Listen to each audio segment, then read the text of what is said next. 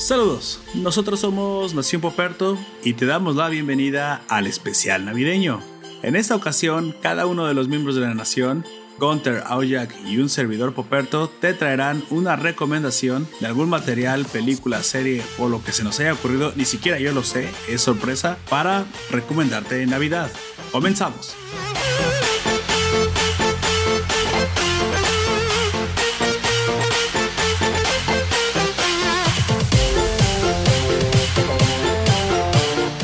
En esta ocasión hablaremos de materiales eh, muy eh, con el espíritu festivo de la Navidad. Eh, precisamente que tengan alguna clase de mensaje, una clase de moraleja que nos haya traído, pues en esas épocas, la, el espíritu de la felicidad, de la, de la familiaridad, de la empatía, del perdón y de todas estas cualidades y, sentimientos que, que, deberíamos tener todo el año pero que en Navidad se vuelven más, fuertes, no lo recuerdan más. Sí, sí, claro. Mira, yo, yo creo que realmente a lo mejor sí hay gente que es todo el año pues normal, o sea, no te puedo decir que no, no somos oh, para las personas el resto del año. Sin embargo, creo que Navidad es especialmente la fecha o las, o las fechas para eh, llamar, por ejemplo, a esa, a esa familia lejana que hace no hablábamos siempre estamos muy ocupados, siempre tenemos trabajo, pero precisamente estas fechas son como para... Pues para eso, para acercarse, para convivir, para, mantener comunicación, para comer tamales, para tomar ponche.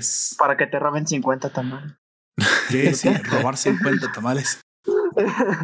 Y es por eso que en esta ocasión les traeremos una recomendación sobre lo que creemos desde nuestra perspectiva que está interesante para disfrutar estas fiestas navideñas, específicamente la noche eh, de Nochebuena. Yo no, no, no, no quería traer una, un material muy común. En mi caso específico quise traer algo que está un poquito más pasado de tiempo, un poquito más viejo, un material de los ochentas. Eh, ¿Les parece bien que comience? Sí, sí. mi recomendación.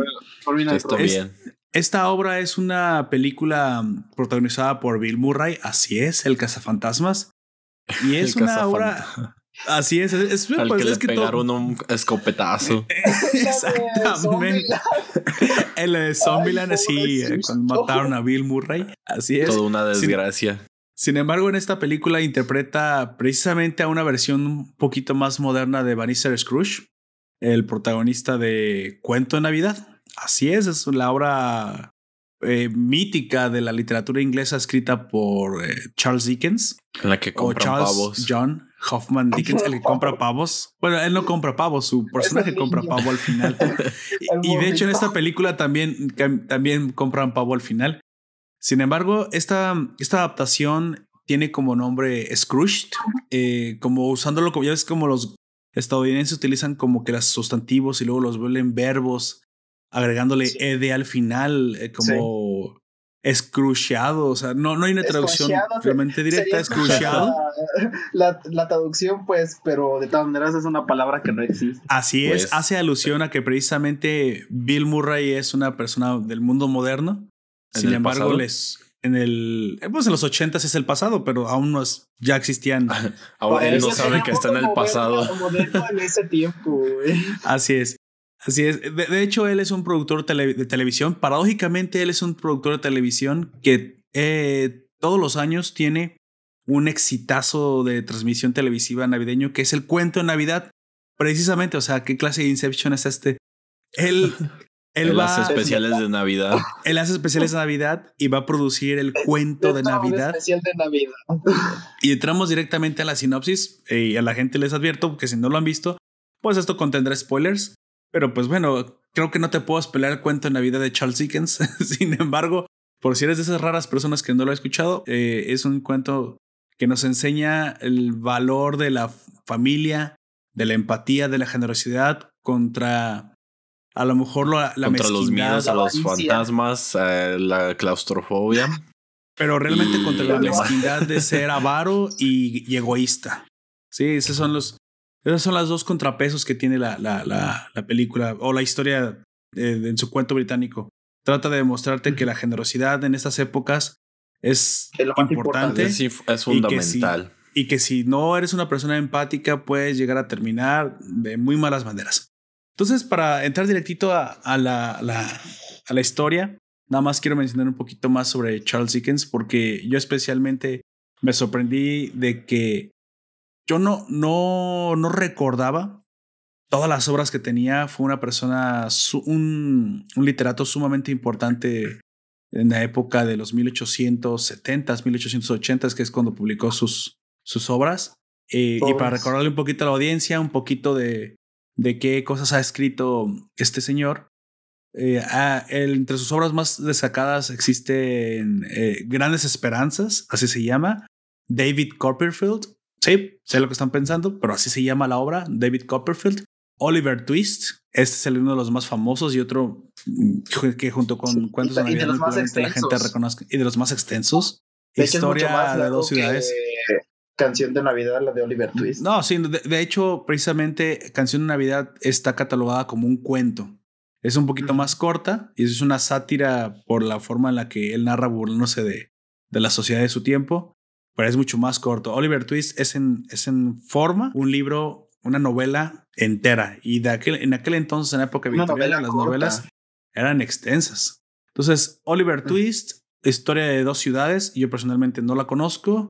Casa desolada, Nicholas Nickleby, ese sí, esa sí la conozco y no recordaba que era de, de Charles Dickens. Los papeles póstumos del club Pigwick y, por supuesto, Cuento de Navidad. Cabe destacar un poquito de, de, Charles Dickens, que, por qué fue tan importante de su tiempo, porque él se dedicó a hacer, eh, y, si no lo explico, a lo mejor no, no, no se entiende por qué es tan importante y por qué ha trascendido tanto cuento en Navidad. Él se dedicó a hacer mucha crítica social mediante sus obras y siempre eran dirigidas a precisamente a las personas que por tener ciertos recursos o por estar en cierta posición social, se volvían como muy egoístas, como muy consumistas. Él, él fue de los primeros que, que que comenzó a criticar el consumismo. Es como aquí en, en, nuestra Latinoamérica esas viñetas que hacen algunos artistas como para burlarse. Así es, así es. la sociedad o los políticos, pero él la hacía en forma de historias. Así, y, y, sin embargo sus historias eran muy esperadas por la alta sociedad, ¿eh? todo el mundo lo leía. ¿Sí? Eh, eso te habla también de que a lo mejor la forma en la que escribía precisamente no trataba de dividir a la gente. Y eso es algo muy importante. Cuando tú escribes para criticar, por ejemplo, en ese caso, la alta sociedad, pues tampoco tienes que ganarte la enemistad de la alta sociedad. A lo mejor lo que estás tú tratando de criticar es una cuestión muy negativa, un aspecto, un rasgo que puede llegar a venir precisamente con las posiciones. Entonces, no, no, sé, no sé cómo habrá sido en su tiempo, no soy contemporáneo de él, obviamente. Sin embargo, te en su historia se dice que la gente de todos los lados, de todas las sociedades, de todos, de muchos lugares del mundo, esperaban sus, novelas. Por lo cual, cuando una obra está bien escrita y es que está escrita con, desde el respeto o desde la genialidad como la que tenía Charles Dickens, pues tú puedes llegar a encantar a todo el mundo. Tus críticas pueden ser escuchadas y hasta creo que es la forma correcta para hacer cambios verdaderos si es que quieres que llegue a los oídos correctos, ¿no? Bueno, él, él también eh, es de las personas o de los escritores más reconocidos en toda la literatura universal y se le, se le considera el literato más sobresaliente de toda la época victoriana. Y estamos hablando de 1800 hasta 1800, hasta entrado el, el, siglo. Murió en 1870 él. Así es. De hecho, sus obras, aquí, aquí como comentábamos antes de, de iniciar eh, con mi amigo Jack, él no fue de las personas que al morir sus obras luego se hicieron famosas. No, no, no. Él, era importante desde Él disfrutó de reconocimiento durante su vida. Así es. No como el caso de, Edgar Allan Poe, Oscar Wilde y muchos otros de esa misma época que tal vez ah, por ser tema un poco político, eh, que diga, ¿cómo se dice? Problemáticos. Pues sí, eh, polémicos, polémicos, como sí, Oscar Wilde era En el caso de Oscar Wilde, él era homosexual y pues creo que también eso le jugó mucho en contra en esa época. Fíjate, el, genial Oscar Wilde que hace. Ah, y aparte hacía críticas mordaces. Y creo que ese es el sí, era más mordaz. En, en, el caso de Charles Dickens, como te lo digo, como creo que tuvo tanto éxito entre las, entre las personas correctas porque aun cuando crítica supo hacerla llegar y, y es verdad que exactamente e, y es verdad que a veces las las, las verdades más duras tienen que decirse de frente, pero también si sabes hacerlas llegar, pues calan más, ¿no? Llegan más a los oídos. Eh, eso es a lo que me refería. Si vas a criticar a alguien y te lo haces tu enemigo, lo que vas a terminar ocasionando es un rechazo profundo a tus ideas. Aunque tus ideas sean correctas y tus, tus ideas sean importantes y tengan alguna clase de, de mensaje correcto, como en el caso de la crítica social que hacía Oscar Wilde, pues en el caso pues, de Charles Dickens lo supo hacer llegar de una forma que las mismas personas que eran criticadas lo esperaban esperaban sus libros. Eh, eh, estaba leyendo en su biografía que estaban. Publicaciones. Así es, exactamente, que cabe destacar que sus publicaciones. Pues eran en DLCs, amigo. pues sí. Eran capituladas porque. Esperen el siguiente capítulo en cuatro años. Todos no puedo esperar. Espero que no cuatro años, pero, pero sí. Pues, porque era caro comprar las novelas. Más o menos. No, no, espero que no. Sin embargo, Charles Dickens eh, publicaba en ciertas revistas o, periódicos capítulos de sus obras y después eran póstumamente eran eh, recopilados. Así es. En, en novelas y en, y en, libros ya enteros. Pues bueno, em, suficiente de, de Charles Dickens. Eh, obviamente la, la, obra que nos atañe es Cuento de Navidad o Cántico de Navidad en su traducción más o menos del inglés que originalmente está, está titulada como A Christmas Carol, que realmente su, su, su traducción es como cántico. Sin embargo, Cuento Navidad, Cántico Navidad o Canción de Navidad son títulos pues que a todos nos dan la remembranza de lo que se trata de la, serie, ¿no? Y pues bueno, sí. creo que todo el mundo sabemos de qué se trata eh, el cuento de Navidad, de los fantasmas de Scrooge. Deberías. Y si, no, y si no, te lo voy a decir aquí. A grandes pues rasgos, la obra original se trata de una persona. Un hombre atacado. Que se llama Ebenezer Scrooge. Lo voy a decir primero la original para después hacer la comparación con la, con la película.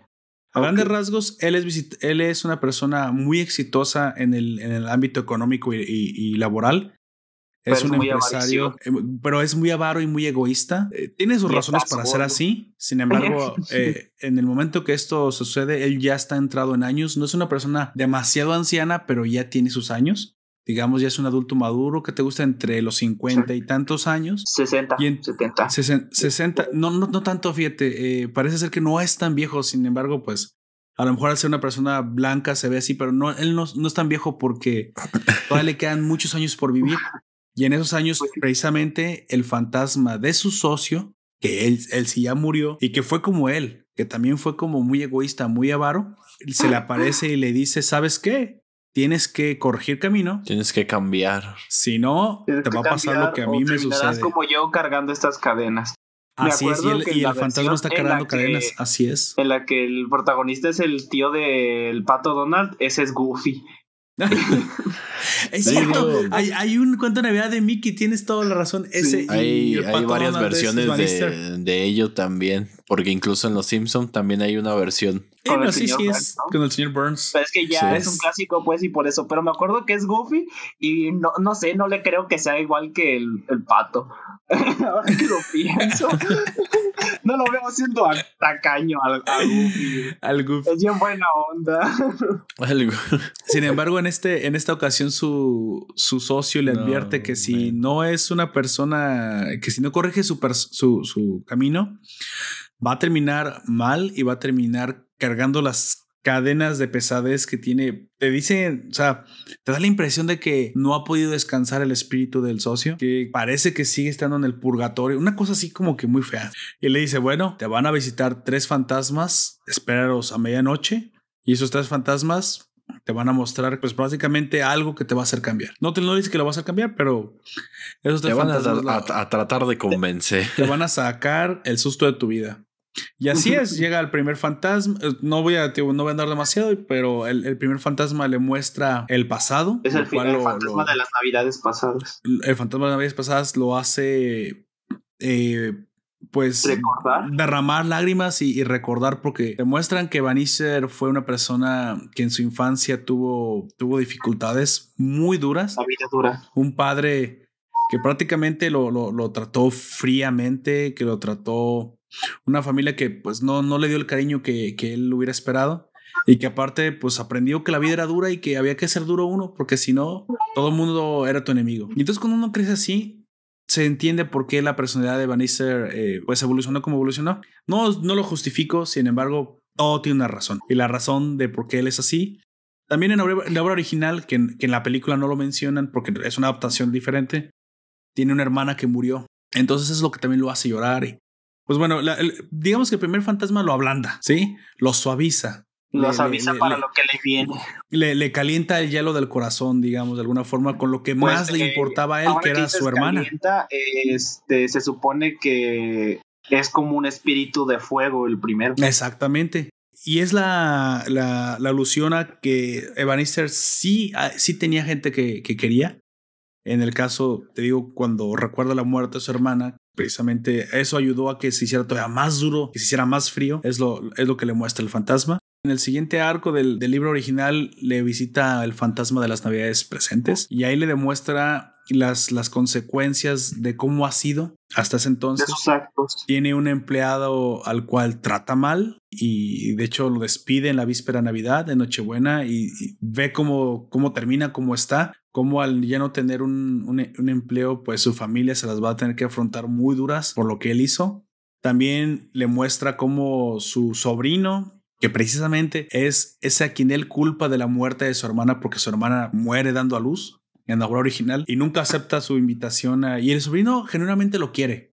Genuinamente hay una persona que, que, quiere a Vanessa, que es este su sobrino, pero nunca le acepta siquiera su, una, amor. su amor, su invitación, precisamente, porque él lo ve así. Y pues bueno, y, le muestra otras cositas, pero específicamente le muestra los estragos, digamos, de su comportamiento hasta el presente. Y el último fantasma, pues básicamente le muestra una muerte horrible, pues por ser una persona horrible. Sí, acabar pronto. Eso es lo que, eh, a, grandes rasgos, eso es lo que sucede. Obviamente termina repitiéndose porque la moraleja va de ahora que ya me mostraste todo esto, voy a ser una buena persona y nuestro amigo Gunter me puede decir lo que más le gusta del final. ¿Qué, qué pasa al final, amigo Gunter? ¿Todos qué? ¿Comen qué clase de ave? Es una ave muy particular. Ustedes la conocen, amigos.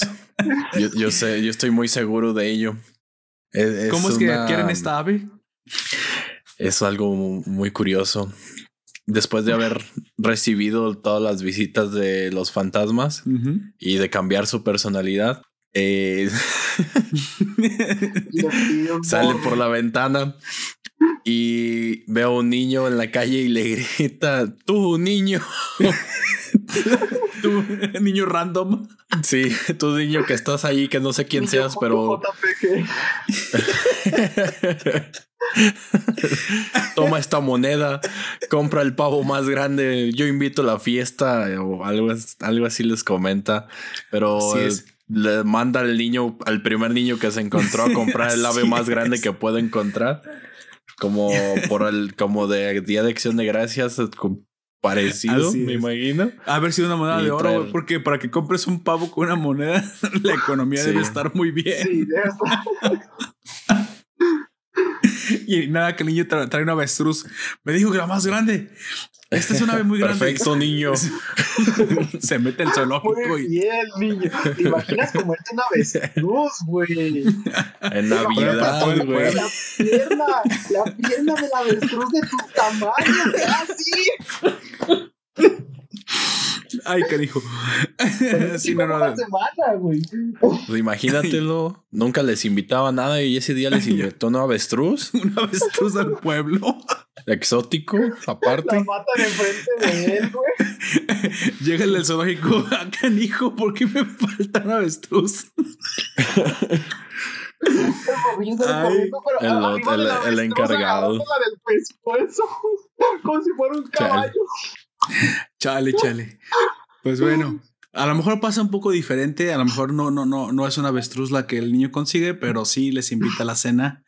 Porque, como bien dijo nuestro amigo Gunter, él sale convertido en un hombre nuevo. Sí, eh, despierta después de, este, esta experiencia de ultratumba, en, eh, arrepentido de lo que ha sido y con una firme convicción de ser alguien que disfrute la Navidad. Porque el punto de esta historia es que él no disfruta la Navidad le parece una festividad ridícula con valores que él no comparte. Pero precisamente haciendo un poquito de alusión a, la época victoriana donde vivía Charles Dickens, era en, ese entonces cuando las costumbres navideñas se estaban retomando de nuevo e incluso, nada más nota histórica al margen, empezaba a hacerse popular el árbol de Navidad. Y pues bueno, la película se llama, como ya dije, eh, se llama Scrooged, protagonizada por Bill Murray, pero es sumamente divertida y de hecho sumamente recomendable. Un poquito para comentar eh, la, sinopsis y en lo que cambia. Aquí él, él interpreta a Frank Cross, un productor muy, muy, muy exitoso de televisión que cada que ha subido y ha escalado lugares en la, en la, en la principal televisora del país, precisamente siendo un hombre de negocios despiadado, eh, decidido, pero también eso lo ha hecho muy odiado por, por ciertas eh, personas, por todos. Por mucha gente. excepto sus jefes, porque precisamente pocas palabras. Él les genera, él, les genera dinero pues a los jefes, eh, pero entre más dinero mejor.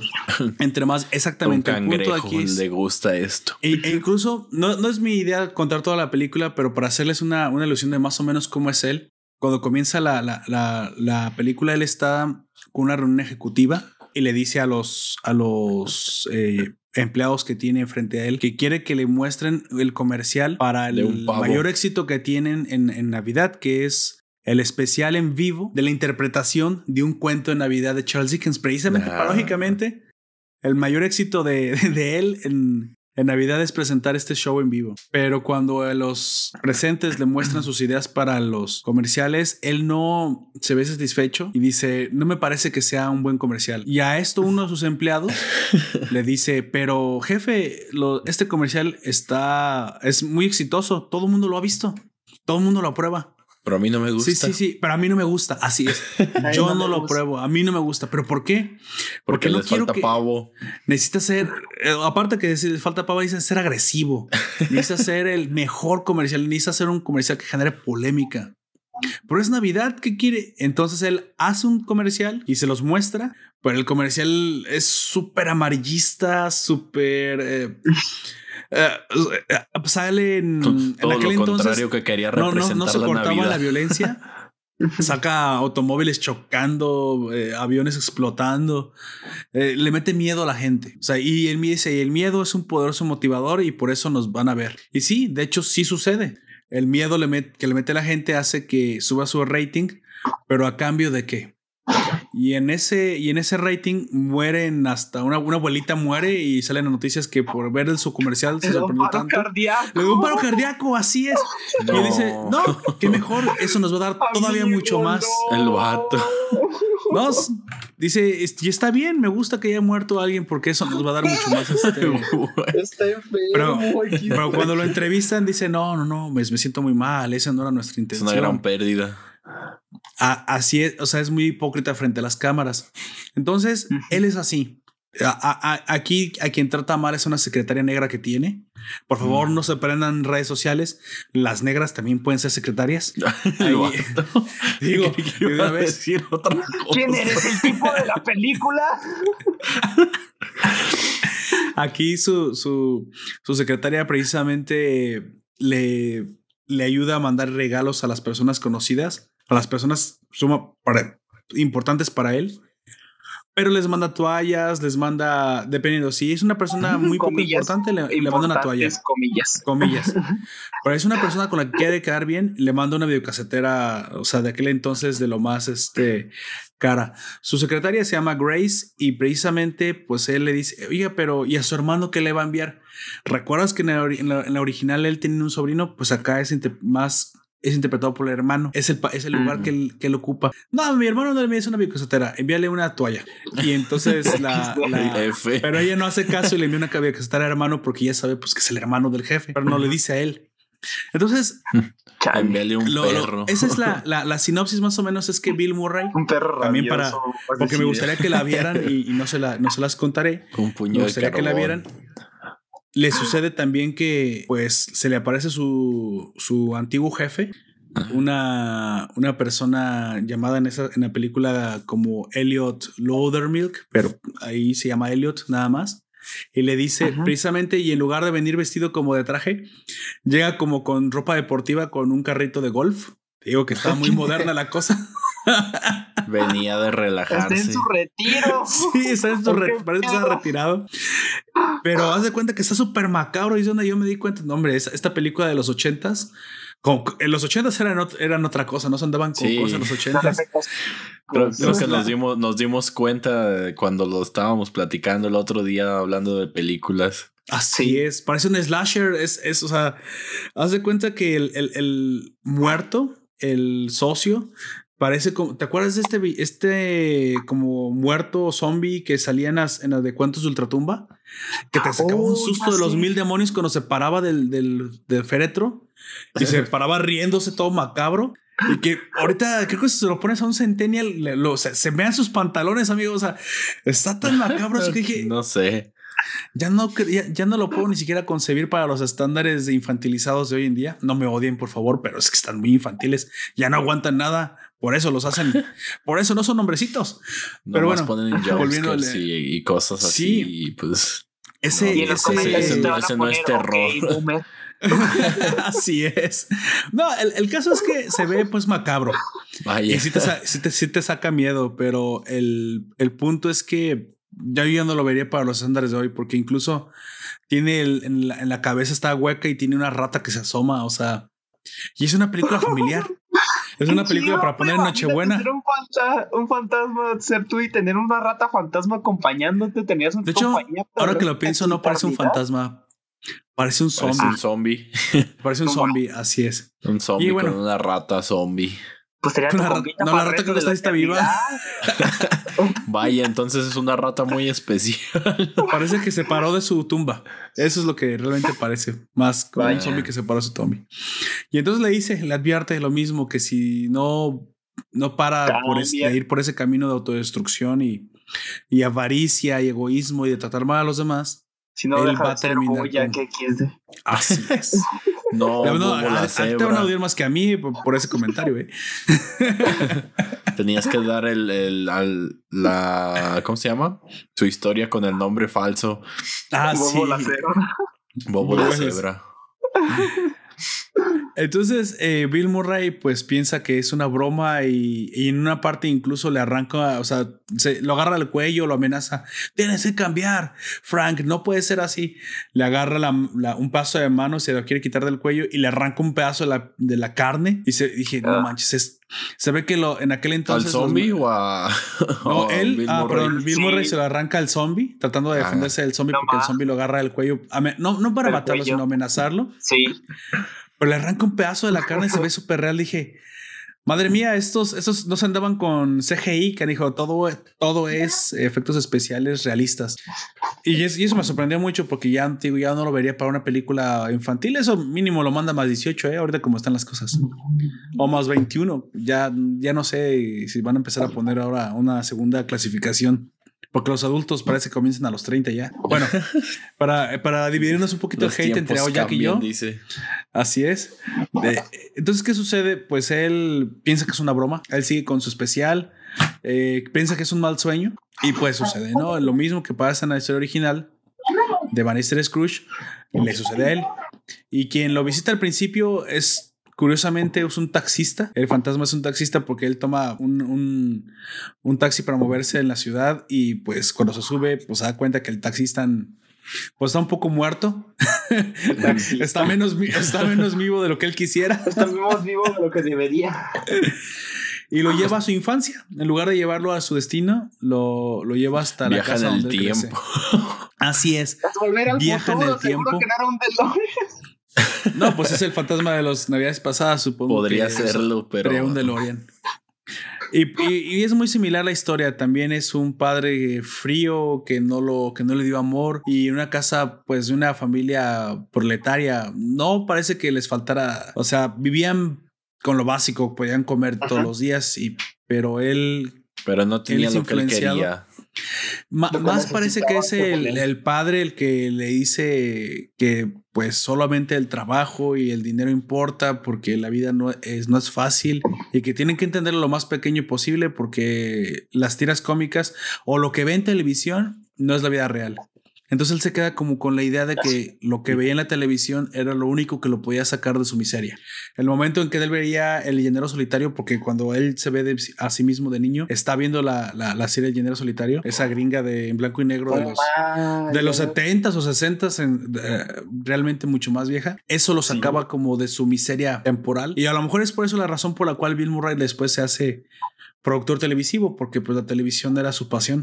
Y de hecho un poquito terminó siendo su medio de Así es, así es. Incluso de eh, expresarse. Cuando lo visita el siguiente fantasma, después de que esto pasa, pues lo regresa y, y, ahí llora. De hecho, llora Bill Murray porque pues recuerda su infancia, recuerda su madre, recuerda de muchas cosas en su presente, o digamos, no, de hecho, antes de llegar a su presente, perdón, también visita una escala cuando ve que perdió el amor de su vida. Él ya estaba casado, o sea, sí, estaba casado, parecía, bueno, ya estaban como juntos, él y su novia, cuando él todavía no era como muy, muy mezquino. Ya trabajaba en la televisión, pero digamos que estaba siendo buena persona.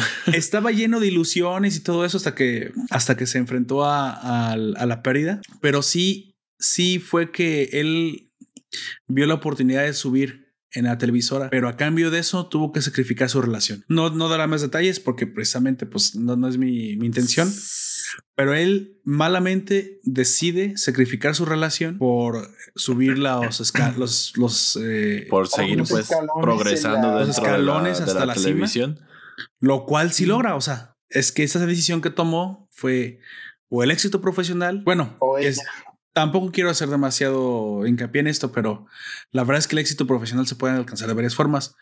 Pero aquí te lo plantean que para él era tan importante la decisión de, dejarla que si era como un 0 o 100, pues. Sí, no es, y no es que la dejara, lo que pasa es que le dejó de dar tiempo y pues terminaron de rompiendo. Pues, no fue una cosa así súper horrible, no. Que sí. Ella, le puso el, el, ultimátum de que, pues, oye, pues, o, me pones atención a mí o, haces tu trabajo, no, puedes hacer Exactamente. así fue, pero de hecho, incluso ella, pues, todavía lo ama. O sea, todo incluso en el presente después de varios años. No, amiga. Porque no quedaron malas cosas. si quieres pensarlo, así date cuenta. Así es. Y es, y es una cuestión que el, fantasma del pasado le muestra al final y ahí es cuando él más llora porque pues él todavía la quiere. El fantasma pues, del pasado que es del pasado, del presente que es aquí. Es un... Ah, ok. Después de eso, eh, no, en el presente, después de eso, digo, lo deja de presente y inmediatamente después llega el fantasma del presente y es una hada madrina, pero como una hada madrina boxeadora porque le mete una madriza. Sí, digo que estaba muy loco. Es interpretado por Carol Kane. También no, no, no la conozco la señora porque no es una actriz ya de renombre nueva, pero esta, esta actriz es una madrina muy peculiar y que de cada golpe que le da lo lleva a un, a un momento diferente. o sea, un gancho, digamos, si quieres, el, el jab del, del transporte. Lo, lo, lleva a otro lado y, lo, le muestra cómo vive su hermano. Y su hermano, pues, eh, él sí tiene, pues, amigos y de hecho tiene una prometida con la que se va a casar. Una prometida que no le gusta su hermano Frank. Y, y, y de hecho, enfrente de él, abren el regalo que le envió. Y dice... Y se da oh, cuenta que no son toallas. Me envió una videocasetera y ella le dice, te va a enviar toallas como el año pasado. No, no, no, pero mi hermano está muy ocupado. seguro, seguro es por eso que me manda toallas. A mí me gustan las toallas, es más. Pero abre, abre el regalo y es una videocasetera última. O sea, pero estoy hablando de como si fuera ahorita un PlayStation 4 Pro versión Fortnite rosa. O sea, eso sería nuestra versión Fortnite, pues. prestigiosa, güey. Mejor una, una PC de 16 mil baros para arriba. Ándale, no, no, no. Es una de último modelo. Pero entonces dice, oh, y dice la, todavía dice la prometida del hermano, se ha equivocado. De haber equivocado. y el hermano como joder, no puedo tener nada bonito. sí, así es. Y entonces él, él, él está viendo, pero él, él está intangible y dice, Malita Grace, la voy a despedir. Yo le dije que le enviara toallas. Se da cuenta que la secretaria le envió. Pero incluso ahí después el hermano dice, no, no, no, pero eso no me importa. Y, y avienta el regalo por allá. A mí no me interesa que me manden toallas, a mí no me interesa que me manden una becetera. La verdad, el mejor regalo es que mi hermano estuviera ahí con, hoy con nosotros disfrutando de la cena con los amigos. Y lo hice, o sea, genuinamente al hermano. Pues el hermano no parece ni ser, o sea, parece como clase media. No le interesan los regalos, le interesa que el hermano vaya. Sí, el hermano todo ahí despreocupado porque si su hermano le mandara toallas o le enviara un pedazo de carbono, una piedra o. No, no le interesaría. él, nomás quería convivir con él. Así es. Y dice, dice lo extraño y la verdad quisiera que pudiera venir con nosotros. Yo sé que está muy ocupado y que por eso no viene, pero por eso cada año veo su especial de Navidad y prende la tele y van a ver el especial de Navidad del hermano. Y entonces así se siente como que, o sea, le duele la lealtad que el hermano le profesa y él que es tan gacho con, con, con él al mismo tiempo. Pues bueno, y al siguiente momento que le lleva es como en la serie original, él ve a un empleado. De hecho, ve a un empleado que trata mal y cómo es su vida, incluso lo despide en la víspera de Navidad. Acá es en este caso que es su ayudante. No, no, pero también el empleado despedido existe. El empleado despedido fue el que le criticó el, el comercial que mató a la, a la abuelita. A la anciana. Sí, le, era, como que su jefe de diseño, algo así, le dice, oiga, pero es que sí está muy violento ese. Queríamos matar a las gentes, pero no literalmente. Y, lo corrió. Sin embargo, aquí el fantasma Navidad presente no lo lleva con ese empleado. Ese empleado es como una cura, porque toda la película, como su esposa lo deja porque perdió el trabajo, se la pasa tratando de comprar una, una botella de vino para ahogarse en alcohol pero por una u otra razón, siempre le roban la botella, se le rompe la botella, se le cae la botella. Todas las botellas de compra terminan desapareciendo de su mano antes de que se las tome. Entonces es como una cura. La peor inversión de su vida. Es muy gracioso como a ese, a ese tipo le va mal todo el tiempo. A quien ve el, el fantasma de la presente es a la secretaria precisamente, a Grace. Y Grace tiene un hijo que no habla. Y si recuerdan en, en si vieron la, el original, el empleado tiene un, hijo muy enfermo. Que le tiene algo malo en su pierna y es un bastoncito. Así es. Acá el niño o el hijo de la secretaria negra no, no obviamente no tienen papá. Eh, no, ella es la, jefa de familia, mantiene a su madre, a, a tres hijos más y al niño más chico, o sea, son cinco y ella seis. O sea, ella sola los mantiene. Parece que el papá murió o él no está o simplemente es Brian. No te dicen qué pasó. Fue, salió por cigarros y nunca volvió. Entonces, el niño más chico no habla, pero tiene una cualidad, es sumamente inteligente, nada más que nadie se da cuenta de eso. Entonces, él que está presente ahí como fantasma, le dice, oye, a la, ¿pero por qué me trajiste a ver a mi secretaria? Pues vive bien, le pago bien. De hecho, pues puede mantener un departamento con seis personas. Sí, sí, sí, me dice, más o menos gana, gana para sobrevivir, pero ya viste lo especial que es ese niño. Y, el, y en un momento, sus hermanas más grandes están resolviendo como un acertijo. Haz de cuenta que cubo Rubik, para no ponértelo difícil. Y lo, las mandan a, bañarse y el niño se queda solo con el cubic. Nadie lo ve, nadie lo ve, solamente él que es, es un fantasma frente al niño. Y entonces el niño arma el, cubo. Digo, no es un cubo, es otra cosa, pero para, para términos prácticos voy a decir que es un cubo. Y lo arma en tiempo récord. Y lo termina y lo deja sobre la mesa y dice, ya, ya, ya lo terminó. Y él se queda sorprendidísimo y dice, ese niño es un genio. Y la, y la, y la fantasma, sí, la fantasma le dice, y con la ayuda adecuada, ¿te imaginas ese niño con la ayuda adecuada? Podría llegar a hacer grandes cosas. Podría ser Challenger. pero si exactamente, podría ser Faker, Challenger.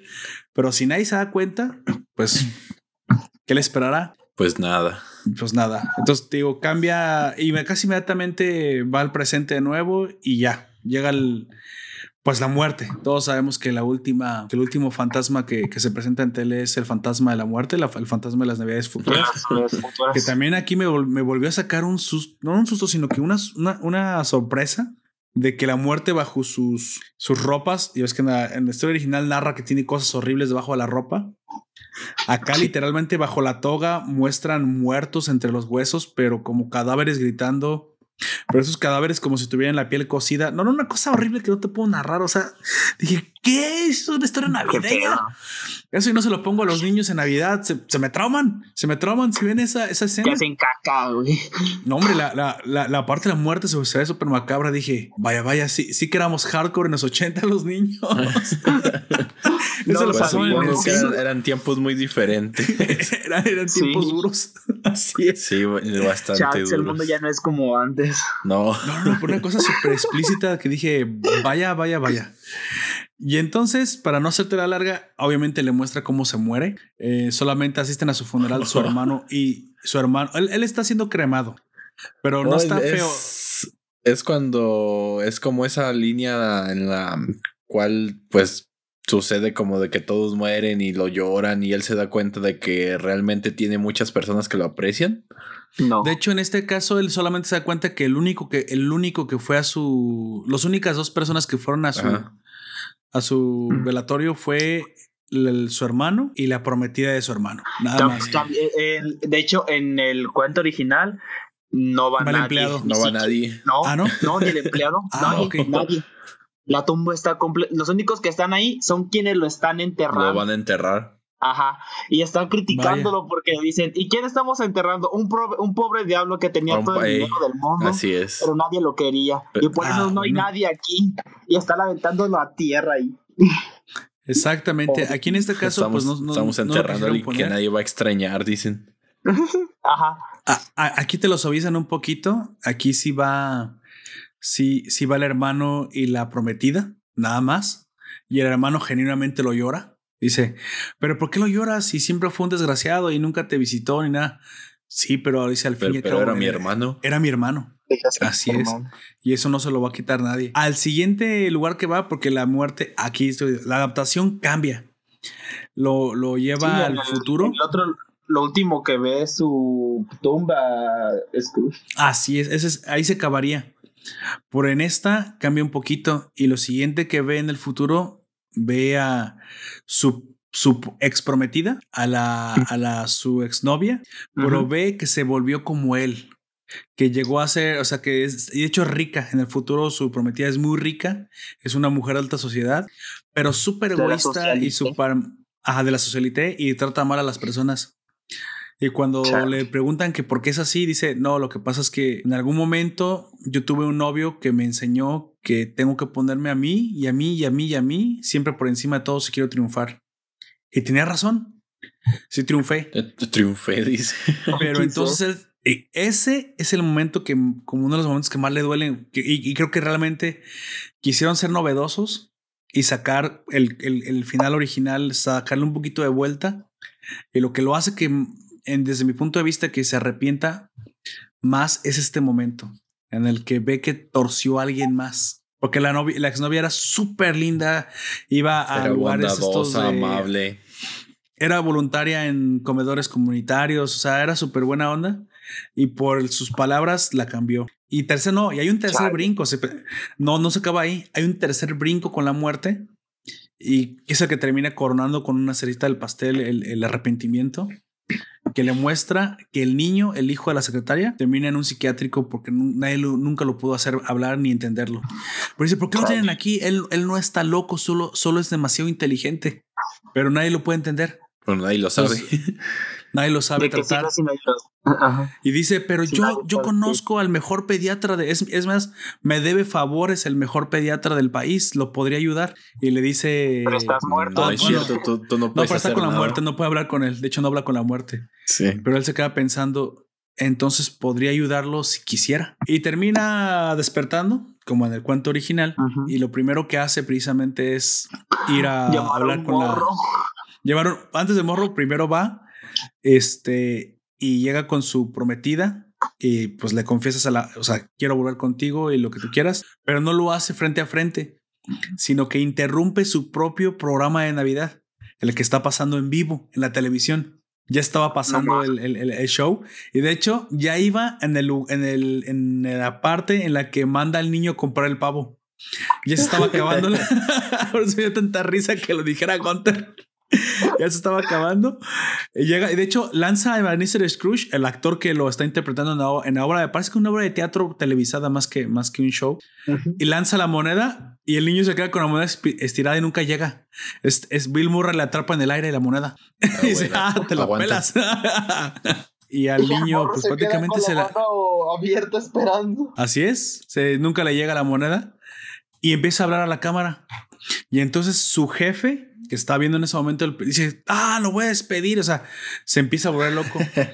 Pasan muchas cosas antes de llegar al set, como que cuando él despierta, no es que se me, se me, pasó, no lo comenté, cuando él despierta después del tercer fantasma, está en su oficina. ¿Y te acuerdas que te dije que había despedido a un empleado? Pues llega a matarlo con una escopeta. ¿Qué? Digo que está, está muy hardcore esta película, te digo que no es familiar. ¿Por qué Y le dispara con con la escopeta? Lo trata de matar con una escopeta, pero este como que y le importa un comino la escopeta, lo agarra, lo abraza, le da un beso en la frente, le dice, no, no, Qué bueno, qué bueno que entiendo, estás recontratado, tienes aumento, es más, ¿cómo están tus hijos y, y sabe el- el- el- la esposa?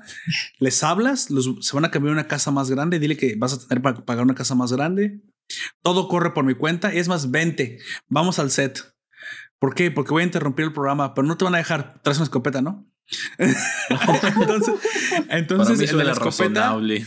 le, le- le apunta, le apunta a los de producción, dice, sigan grabando, sigan grabando con la escopeta apuntándoles. No, pues así por las buenas hasta, hasta yo, ¿no? Precio Y él- y él el programa. Así es, es- eso me encantó. De hecho, para que fuera, para que vieran que era en serio, dispara la escopeta al techo y hace un bújaro en el, en el, en el techo de, de plafón. Bueno, sí, está bien, está bien, está bien. Así como que siguen grabando, siguen grabando. Chale. O, corre, o emitiendo, porque en este caso está en vivo. Y entonces él empieza a hablar a la cámara. Y cuando habla a la cámara, a la primera persona que le habla precisamente es a, es a su A prometida, bueno, a su, a su exnovia Claire. Y le dice pues que es lo mejor que le ha pasado y que vuela con él, que la ama y que él cometió muchos errores, pero que él ya entendió que, que jamás va a volver a ser así. Entonces, la, la exnovia está en el, en, en el comedor comunitario con los vagabundos y con la gente pobre viendo el programa, de hecho. Y le voltean a ver y ¿qué le vas a decir? No, pues que sí. Y todos, ah, entonces empiezan a festejar. O sea, ella estaba esperando eso. Y no, pues Chale. Amiga, eh, corre. cuenta, han pasado Corre- mucho tiempo. corre, ve con él y toma un taxi y, y va a, la- a encontrarlo. Mientras eso pasa, también habla al hermano. Y el- pasa una cosa muy curiosa porque cuando el fantasma de Navidad presente estaba junto con el hermano y te dije que habían abierto el regalo y todo eso, el hermano estaba jugando maratón. ¿Recuerdas esta como Juego de este, mesa. este juego de mesa de trivia? Ajá, de trivia. Entonces, Sí, en el que te hace una trivia. cosas muy, muy, muy específicas que tenías que saber. Así es. La No, pregunta que no se supo el hermano es cómo se llama el barco que lleva a Gilligan en la isla de Gilligan y lo y se hunde y lo abandona, que naufraga pues y lo abandona en la isla.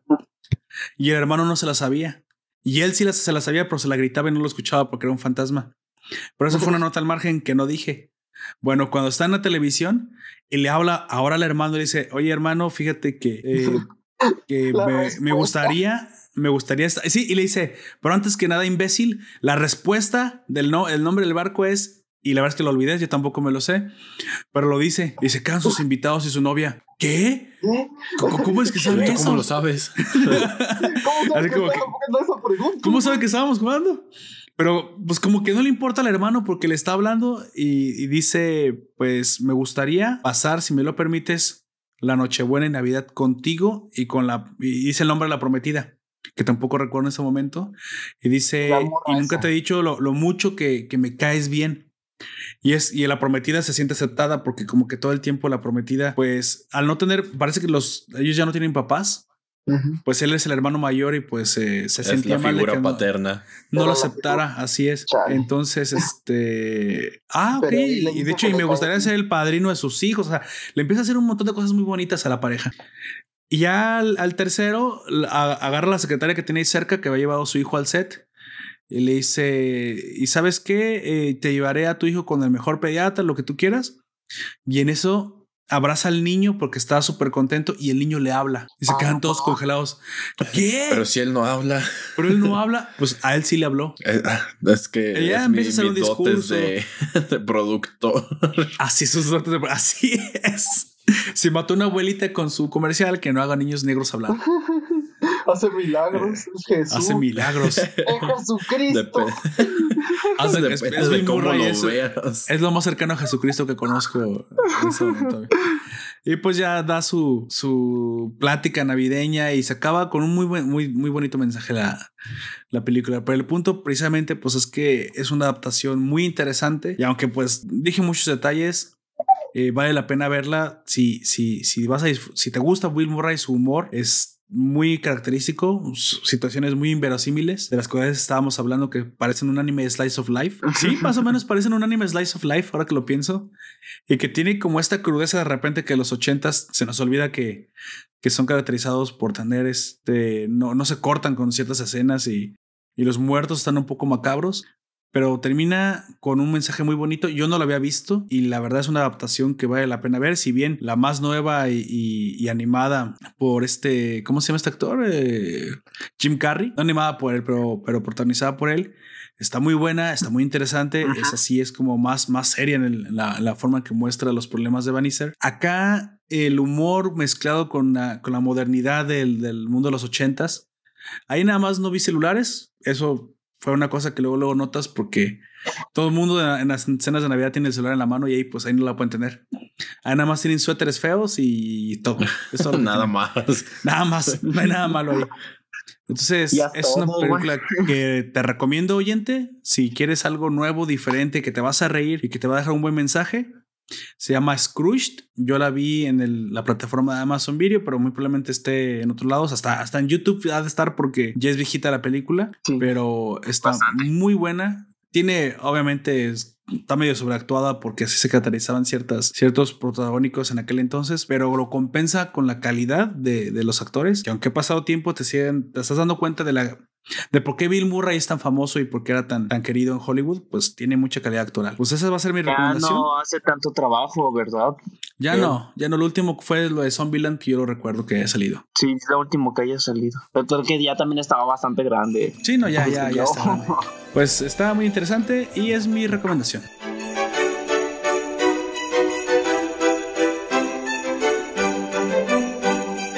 ¿A usted, amigo Jack?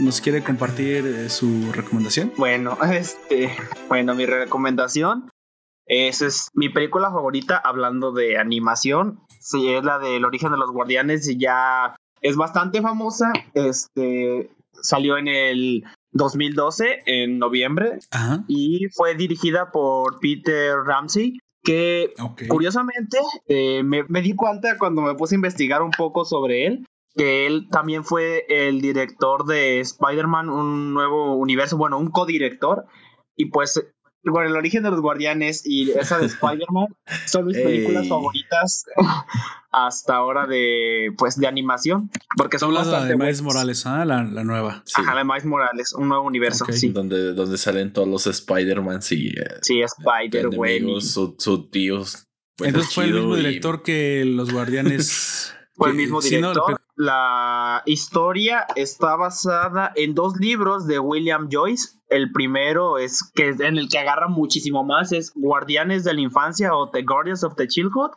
y El Hombre de la Luna y fue distribuida por DreamWorks, obviamente. Este y también investigando un poquito de William, me di cuenta de que tiene muchos trabajos este, como escritor en DreamWorks y en algunas cosas de Disney. Y bueno, de hecho, yo la vi en el cine y a mí me pareció Perdona que te interrumpa, pero eso, eso lo tengo que decir. Me pareció una película impresionante. Sí. Cuando yo vi Los Guardianes, no me le podía creer lo buena que estaba la, la, película, lo bien animada y que te das cuenta otra vez que DreamWorks hacía cosas. Tenía para más.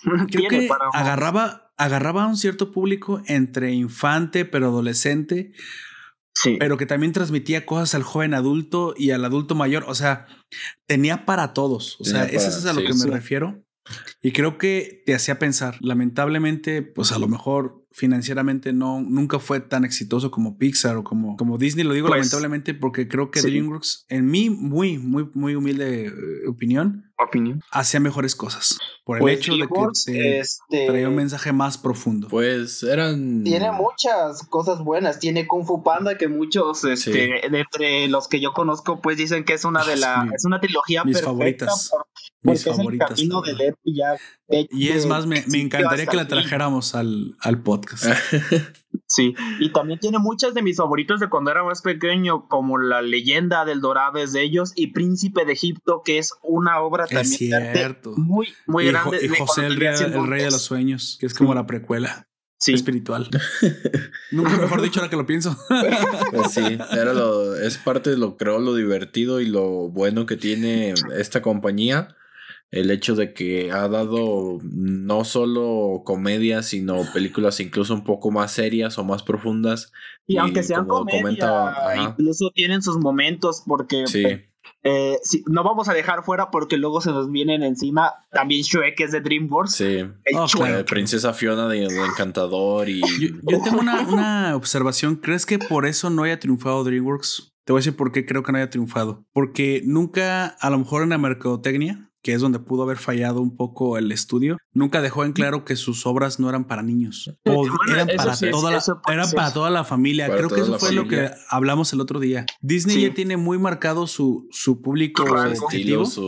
Pero creo que DreamWorks falló en dejar asentado en el público objetivo el, el, la mercadotecnia correcta, lo cual creo que hizo que mucha gente todo el tiempo pensara que era una era como Disney, pero no era tan, tan infantil, por lo tanto no era bueno. Entonces eh, era como un Pixar que no era Pixar, que tampoco era Disney. Exactamente, creo que falló en, en, en de realmente eh, segmentar su público objetivo. público objetivo, sí. Pues también, nos, ha dado, ¿cómo se llama? Ah, lo de Madagascar. Hizo Madagascar. Lo de Madagascar, entre, cómo entrenar a tu dragón. Tiene series. bueno, tiene, este, series de televisión también. Series de televisión, Creo que cuando fueron comedias le pegaron porque como que la gente entiende que las comedias pues sí, son para niños, para toda la familia, pero cuando quiso hacer cosas más serias, hablando de precisamente esta película de los guardianes o Spirit, el corcel indomable, que yo soy de aquel tiempo también. Sí, también es de ellos. Que no son realmente comedias, sino que incluso historias más, más vamos a decir, más motivacionales, más profundas. pero, realmente para toda la son familia. Historias más, más profundas, pero que hasta un niño puede entender. Exactamente, y creo que ese tipo, ese tipo de historias que fueron mal valoradas.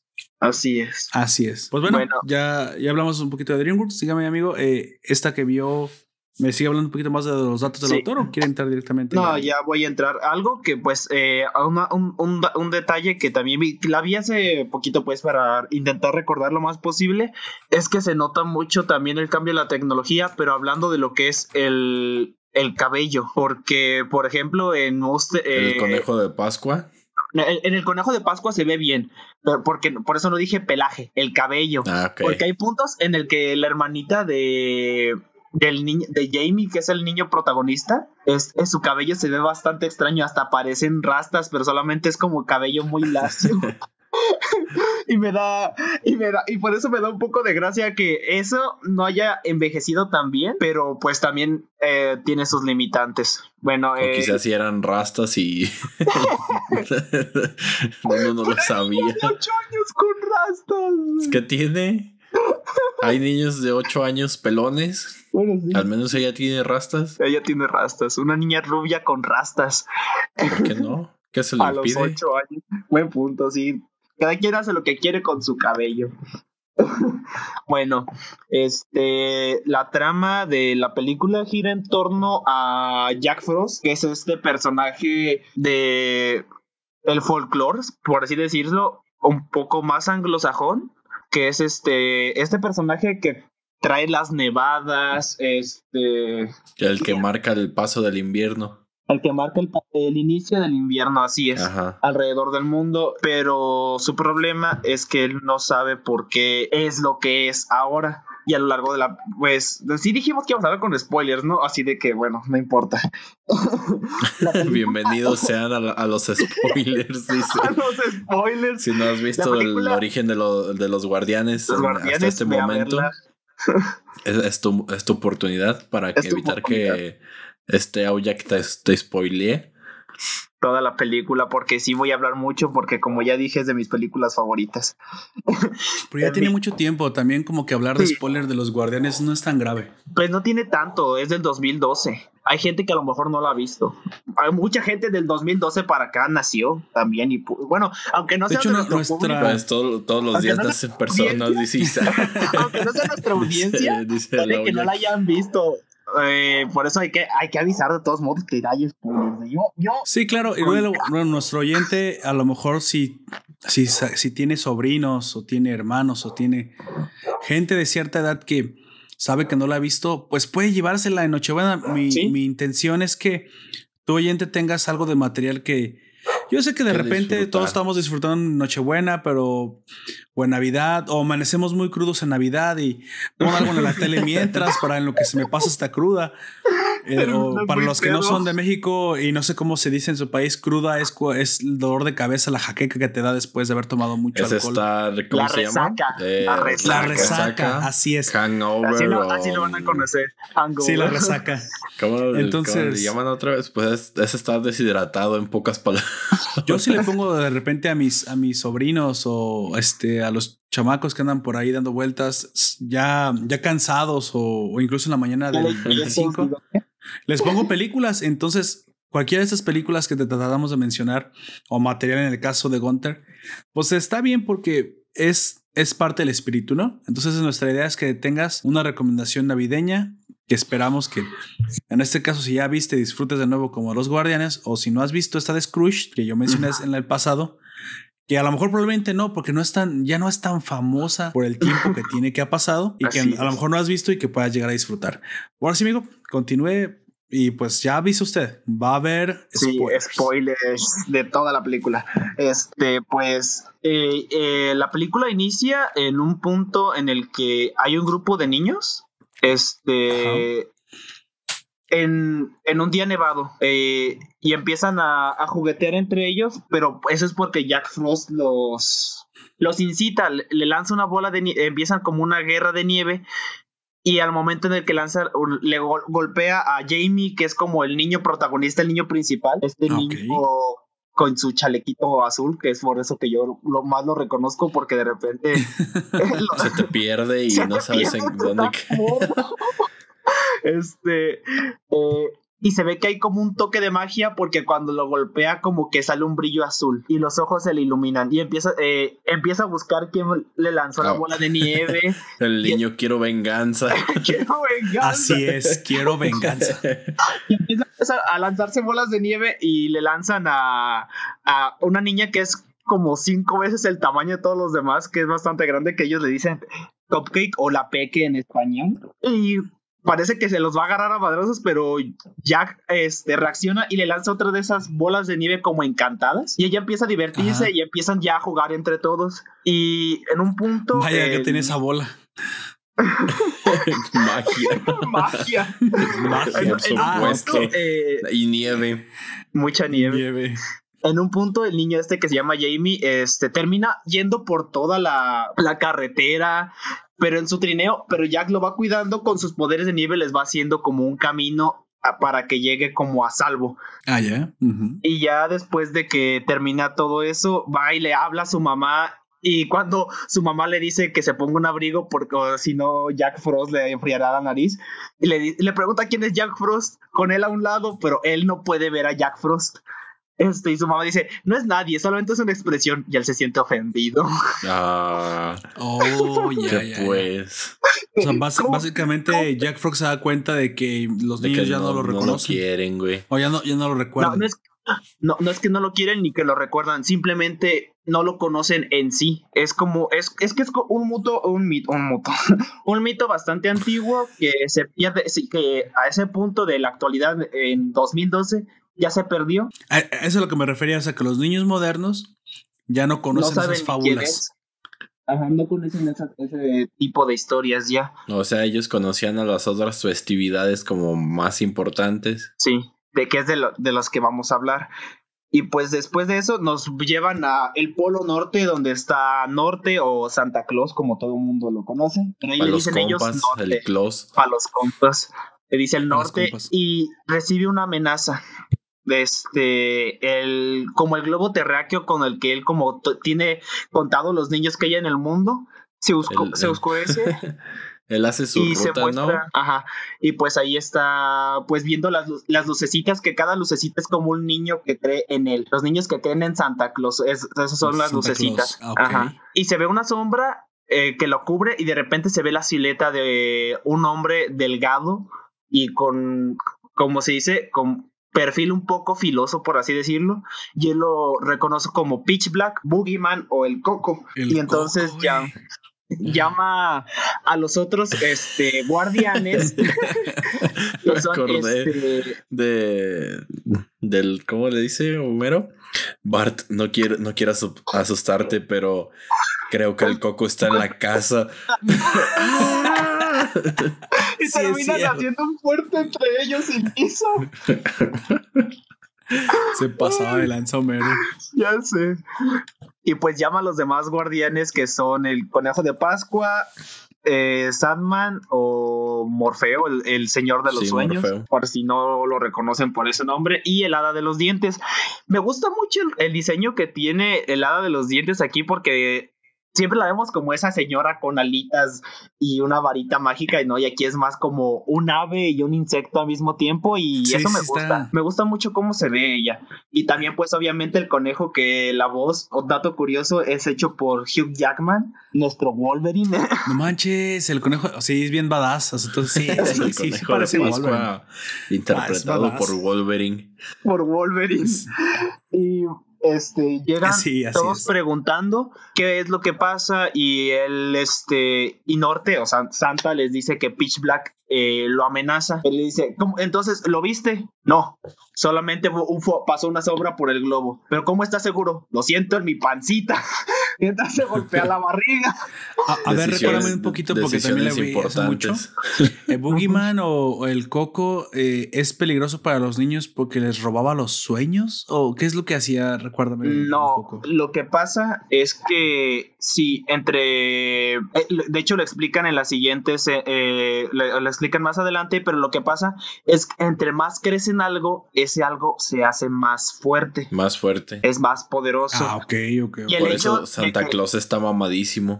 está mamadísimo. De hecho, de, esos cinco es el, el, pues el que tiene la mayoría de los niños, Es quien más, quien más cree. Bueno, en este mundo, pues ya todos tienen como su parte, pero si en dado caso de que Pitch Black o su comunidad. Ajá, fuera como el más fuerte, lo que pasaría es que reinaría el miedo no solo en los niños, sino que también en los adultos, porque si vives con miedo desde pequeño, ese miedo sería como pasado hasta que estés adulto, y eso sería como eh, volver a lo que ellos dicen la edad oscura, que yo entiendo que es la edad media porque en ese entonces había muchos mitos sobre monstruos y todo eso. Y mucho miedo, así. Sí, y mucho miedo y mucha desinformación. Y pues por eso, yo pienso que todo, cuando dicen la edad oscura, yo, lo primero que pienso es la edad media. La edad media, claro, el oscurantismo, ¿no? Sí, todo el oscurantismo. Y bueno, cuando ya están todos reunidos y de el hombre de la luna, que nunca lo vemos, pero solamente sabemos que está en la luna y habla con los guardianes, les dice que van a necesitar ayuda y que va a nombrar a un nuevo guardián. Y ese nuevo guardián es Jack Frost y se nota la inconformidad del conejo. sí, los porque de todos como de, ¿y ese quién es? Ni ellos lo conocían.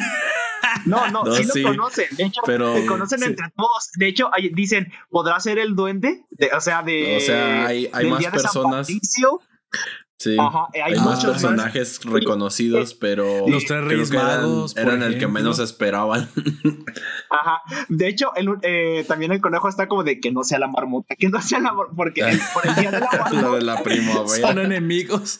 Son enemigos. Y pues cuando lo ve, todos se muestran algunos sorprendidos y específicamente el conejo se siente como muy inconforme porque él es quien le arruina muchas veces la búsqueda de los huevos de Pascua. Y pues terminan yéndolo a buscar este juntos para decirle, bueno, no, no, no lo van a buscar, lo secuestran. Nos vas a ayudar. ¿Por las buenas o por las malas? Los Yetis lo meten a un, costal y lo secuestran y lo llevan hasta el Polo Norte. Este, y ahí es donde le dice que quieren convertirlo en, en guardián. Y él se muestra también bastante sorprendido porque él no se cree capaz de poder ser un guardián. Y es donde. Ah, ok. Tiene, como. esta película te muestra, o sea, que no solamente los guardianes tienen una misión al tratar de tener al coco, sino que de cierta forma también es una historia de, un viaje, un mini viaje del héroe de Jack Frost. Por así decirlo. En el que se tiene que demostrar que está a la altura del, del encargo, ¿no? Sí, porque y me gusta mucho esta escena, eh, de hecho que podría decir que es de mis favoritas, la, la plática que tiene con Santa, porque le, le pregunta, cuál es tu centro y él no entiende que, a qué se refiere con Ah, centro sí. y él saca una matrioshka no recuerdo si sí se llaman así esas muñecas no Sí, que vas a son, abrir y ma- sale son otro- matrioshkas. Y le Ah, va, le va explicando cada, cada Ajá. capa que, va cada sacando. capa. Que pr- el, pri- el primero que ve es como un hombre fuerte rudo y valiente y la abre y después ve también a alguien que es como bondadoso y y lo vuelve a abrir y ve uno que tiene este bueno eh, va abriendo pues más capas y el último que abre es alguien que tiene un, un bebé que tiene los ojos enormes y le pregunta que por qué es eso y él dice que porque están llenos de asombro y el asombro es lo que Santa protege de los niños como la curiosidad para que los niños no dejen de sorprenderse o de ser curiosos sobre lo que está a su alrededor Ah, ya la Y lo- inocencia, ¿no? La Ajá. inocencia de la, de la infancia. No, no, no. El hecho de que se puedan sorprender y sientan este como bonito, por así decirlo, a la hora de sorprenderse. Porque cada guardián protege una, algo específico. Sandman, obviamente, es los sueños. El conejo de Pascua lo dice más adelante, pero él es la esperanza. Ah, ok, ok.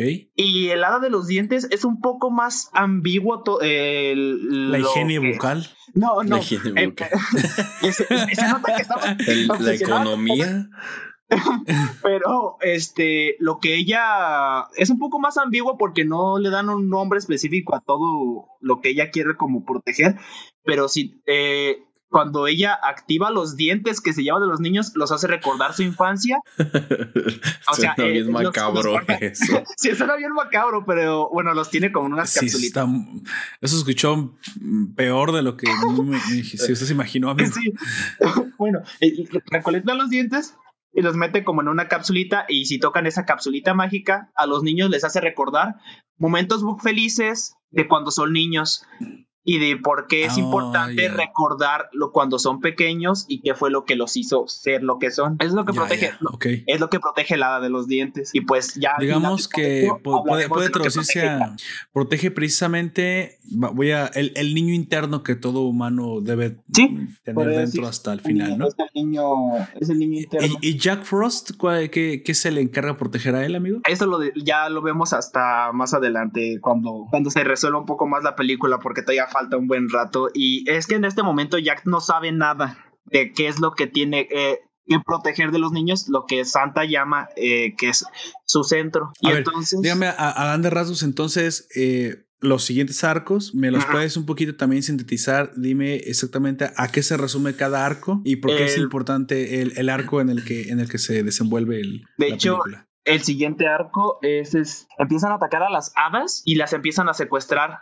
Le- Este, él junto con eh, Pitch Black junto con sus pesadillas, que es una técnica que le robó a Sandman, que es tomar sus sueños y convertirlas en monstruos con forma Sí. de caballo. Que para mí es lo es el me- de los mejores diseños de toda la película, esos caballos que tienen ahí. Porque, Entonces en porque este por momento dentro, se demuestra que Sadman se está robando los sueños de los niños. Pitch Black se está robando los, eh, No, Pitch ajá, Black. los sueños de Pitch Black se está, el, el coco. Pero En- se robó la técnica de, de O sea, en teoría la película tiene que demostrar, me imagino, en cada, en cada momento o en cada arco, tiene, demostrar, tiene que demostrar por qué el niño está en peligro, ¿no?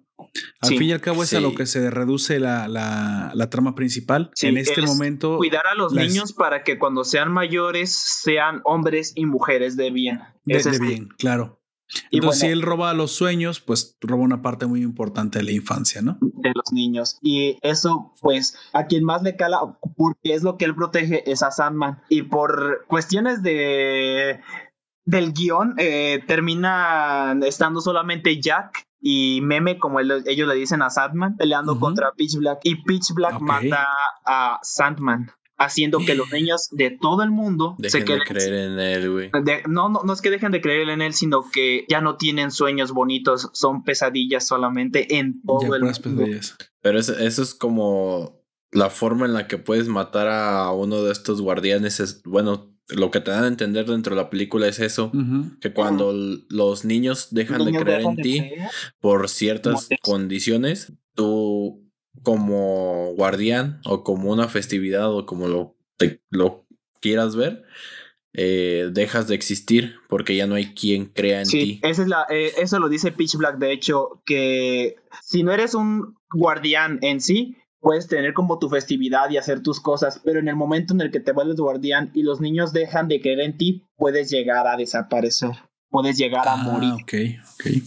Es por eso que cuando empiezan a llevarse a las hadas y todo eso, eh, el hada de los dientes empieza a perder plumas y deja incluso de poder volar. También pierde poder a través de, de- de Sí. que los niños dejan de creer en ella. Bueno, el, el siguiente momento importante de la, de la película, ¿qué, qué otro valor nos transmite? Es la esperanza que es ya cuando están en Pascuas. Están en Ah, las ok, ese es el de valor que protege la, la- Ajá, es el, conejo, de la... El conejo protege la esperanza de un nuevo comienzo. Porque es Ah, como porque que precisamente la Pascua es, es Pues la bueno, renovación, ¿no? Se- se- Sí, la pero tiene también lo de los huevos de Pascua, el hecho de que busques las cosas y de que a pesar de que estén perdidas, si te esfuerzas las, las vas a encontrar.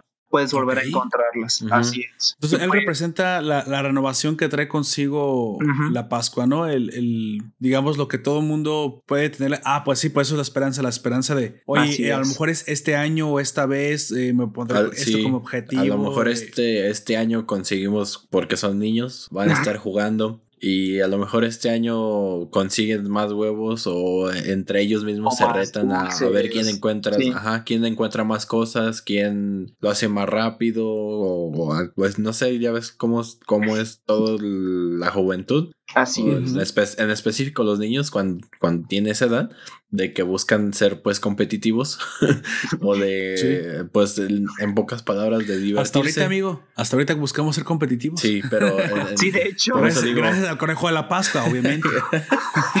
por eso digo, en- Gracias, al Hugh menos Jackman. al, al menos hasta ese momento pues de divertirse. hecho, Y bueno, pues aquí muestran que uno de los, la hermanita de Jamie termina yendo a el- la madriguera que es donde vive él y donde hacen todos los huevos.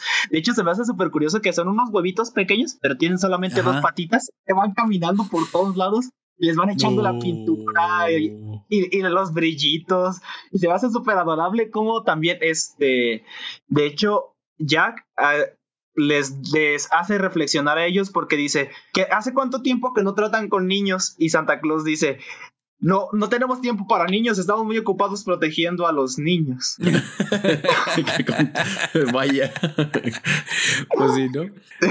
Y Chale. pues este es donde hace que el conejo de Pascua como que vuelva a sentir como esa emoción de tener un niño a un lado y estarlo cuidando y él guía a la niña a lo largo de todo el, el trayecto para hacer más como más huevitos y cuando la niña se está quedando dormida tienen que llevarla a su casa porque no la pueden dejar en la madriguera para Claro, siempre Claro. ni en la calle ni No. en la calle. Entonces, eh, Jack se ofrece como una prueba de su valía, por, eh, indirectamente, para llevarla hasta su casa. Y, pero ellos ya en ese momento saben que el único que puede atacar a las pesadillas directamente es Jack con su poder del hielo. Y no quiere. A y las pesadillas. Ajá. Algunos no están de acuerdo en que vaya, pero le dice, será un viaje rápido. Pero cuando deja a la niña, Pitch Black lo, lo intercepta y lo hace ir hacia su guarida para intentar como ganar tiempo. Porque mientras ellos están hablando, Ajá. están rompiendo todos los huevos de Pascua. Ah, para ahora, ahora acabar con el conejo de la Pascua. Para acabar con la Pascua. Ok, y acabar Y con la mientras- esperanza, consecuentemente. así es. Sí. Y mientras eso está pasando, el Pitch Black le entrega su, este, sus dientes, pero a cambio de su bastón, porque como él sabe que él es el único que lo puede detener y su poder viene de su bastón, lo rompe y se queda sin poderes y lo deja solo con una de las haditas, de las ayudantes del hada de los dientes. Y es aquí donde se puede decir que se, se cierra ese eh, arco, pero no del todo, porque muestran el, pas- el, el pasado de Jack, porque él estaba buscando sus dientes para saber todo, porque el por qué había sido elegido. Y porque es un ente Como- sobrenatural, supongo que Sí. no conoce su pasado. Ajá. El Eh, cómo se convirtió en el, en en el Frost. invierno. Ajá. Ah, o sea, precisamente Jack Frost significa el invierno, entonces él Sí. es el... Es quien trae el invierno, como dijimos hace, hace rato. Y pues la Ah. hadita le Yo ayuda. pensé que eran los caminantes blancos. Espérate, Jack Frost es un caminante No. blanco. Tal vez, Pues, pero no lo sabemos. Es blanco y es canizo, pero no. Pero no es creo azul que, de creo que, es- creo que que de son todas las similitudes. En fin. Bueno, La Adita, eh, ellos le dicen Adita bebé porque es muy pequeña comparación de otras hadas. ¿Así le dicen? ¿Así le dicen? Chiquita bebé XD. los, oh, por Dios. los jugadores en juegos en línea te gankeo bebé. O ese vato que quiso gankear a, a Gunter bebé. bueno, nos estamos desviando. El chiste, eh, la Dita le ayuda a recordar, porque él a, ese punto no recordaba que era antes de ser Jack Frost. Ah, ya. Y lleva 300, 400 años siendo Jack Frost sin saber que es de su pasado. Y entonces la Dita le ayuda a recordar que, él tenía una hermana y que él Jack era, Frost era humano. Eh, todos, Santa, la helada, bueno, el conejo no, pero todos antes de ser lo que son, antes tuvieron una vida propia. Una vida normal. una vida normal hasta el punto en el que fallecen y el hombre de la luna los elige para ser un espíritu, digamos, y, y, posteriormente tal vez un guardián. Entonces, cuando Hugh Jackman muere al final de la película de Wolverine, se convierte en el conejo de la Pascua. Se convierte en el conejo de Pascua. Qué curioso. Eso me cuadra, cuadra perfectamente en mi historia. Así es. y bueno, él descubre que, que tenía una hermana y que le gustaba jugar mucho con ella, pero en un momento ellos van a patinar y el hielo en el que ellos están es muy delgado y su hermana está a punto de hundirse en, en, un, en agua helada porque ellos vivían Parece, eh, parece, ser que es en el norte de Europa. es un lugar muy frío. y él toma el bastón que tiene como arma, eh, canaliza como su poder mágico para ayudarla. Y cuando la logra rescatar es cuando él cae al agua. Y en, en cuanto cae al agua se cierra y él termina muriendo y al mismo tiempo se convierte en Jack Frost. En Jack Frost. Y era un niño entonces, cuando por eso tiene como la forma de un muchacho. Mm, ajá. Pues, no, eh, ya era un muchacho cuando se pasó. Ya, ah, ya era un muchacho. Sí. porque Digamos unos 15, 16. 15 años. Ajá. Sí, así es. Y por eso tiene esa apariencia de un chico de 15 o 16 años. Porque fue cuando murió, sufrió su, su transformación a espíritu del agua. Digo. Espíritu. Ese es Yue, Perdón. Eh, crossover inesperado. Sí, muy inesperado. Me acabo de sacar. ¿Sabías que hay gente que sí lo shipea? También lo shipean con eso. La gente shipea muchas cosas de muchas maneras y muy Que nos diga el oyente con quién shipearía a Jack Frost. Por favor, escríbelo aquí con en los comentarios. Con Sub-Zero. Ay, no, tú sí estás enfermo. Esas cosas muy raras, Peter. Entonces, el pasado de Jack Frost fue precisamente que él muere por salvar a su hermana. Y eso termina siendo que lo elija el, el, el hombre, de, la luna, que me imagino que es Dios. O, es que un Dios. Nunca se, dice, nunca se dice del todo. Tendrías tendría, bueno, es, es, que ya hay un libro que se llama así y tienes que leerlo para saber qué es el hombre de la luna y de ese no quiero dar spoilers porque está bastante interesante. Bueno, el caso es que ahí se convirtió en el protector del invierno, el que trae, lo trae. En el espíritu del invierno. Y él no entiende todavía del todo cuál, eh, eh, comienza ¿Cuál es su objetivo a, entender un poco qué es su centro, pero todavía no está seguro. Y es cuando regresa. Su centro básicamente es su, su objetivo como espíritu, ¿no? O sea, lo que debe proteger, lo, que, debe, proteger su, él representar. Su misión en la vida. O en la muerte, supongo. en este caso es en la muerte. Este. Él regresa con el conejo de, eh, al lugar donde están todos y ve que todos los huevos están rotos, incluso los huevos de piedra que son como los centinelas también están rotos porque Pitch Black atacó el lugar y entonces se ve después al conejo de, Pascua súper desesperado porque hay niños buscando huevos, pero él sale de la madriguera este, a, darle los huevos en las manos. Eh, de los huevos de Pascua, pero los niños ya no lo ven. Lo atraviesan, así como atraviesan a Jack Frost ah, porque no lo ven y no creen en él. Dejan de creer en el conejo de Pascua. Básicamente dejaron de él. Ok. Todos este, los niños se ven resignados menos uno, que es este Jamie, porque cuando estaban recogiendo los dientes, los ve a todos, menos, menos a Jack Frost. Qué triste, güey. Chale. Los ve, a ve al lado de los dientes. F por Jack. F, en el chat, amigos. Sí, y es por eso que él es como el único que tiene ese ese como deseo incontrolable de seguir querer creyendo en él. Entonces ahí acaba con, o sea, el, el Pitchman va acabando, Pitch Black, perdón, va acabando con todos los guardianes mediante el ataque, digamos, a, a, su público objetivo o digamos al valor que supuestamente representan, ¿no? Sí. Aquí para ese momento ya acabó con tres y pues falta Santa, supongo. No, cuatro, porque a Meme lo mata. Ah, pero, o sea, a Santa de los dientes, en este punto, eso es lo que voy con Santa. Por consecuencia de que los niños dejan de creer en los demás, empiezan a dejar de creer en Santa. Ah, ok, por consecuencia directa de, de los otros. Por consecuencia directa.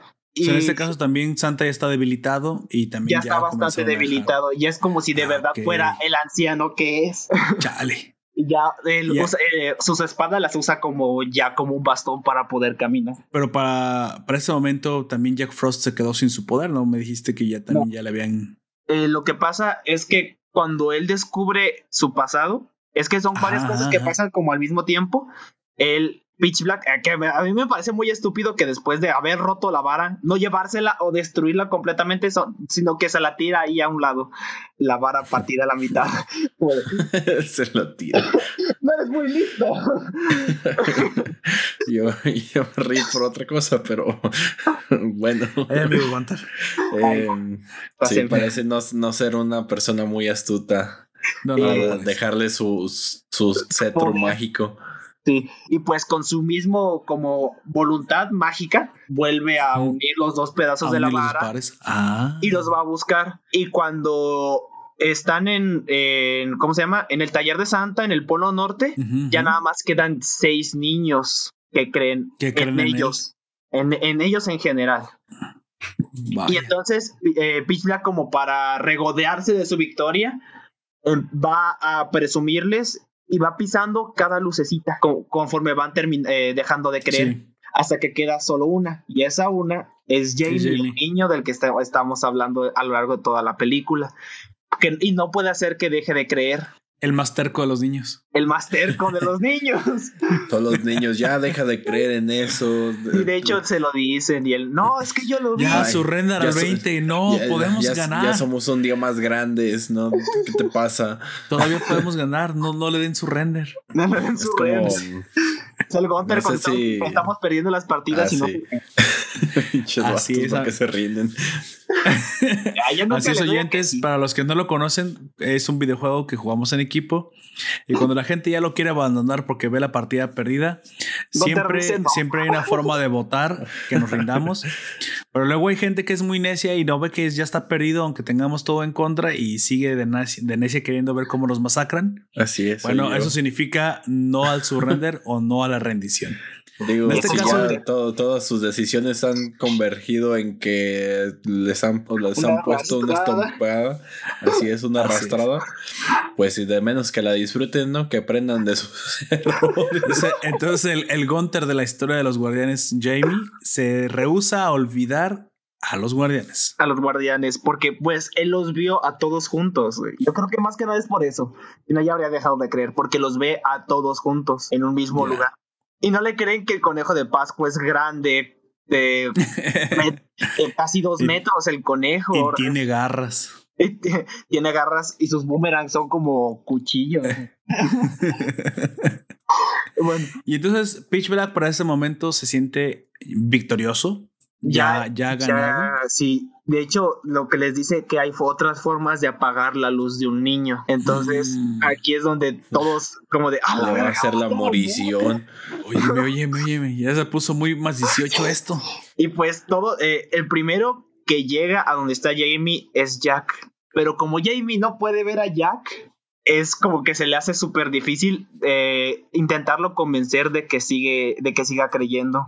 De hecho, está hablando directamente con un conejo de peluche, como si fuera el conejo de Pascua. Ah, ya. Y, pidiéndole como de, oh, dame una señal chiquita.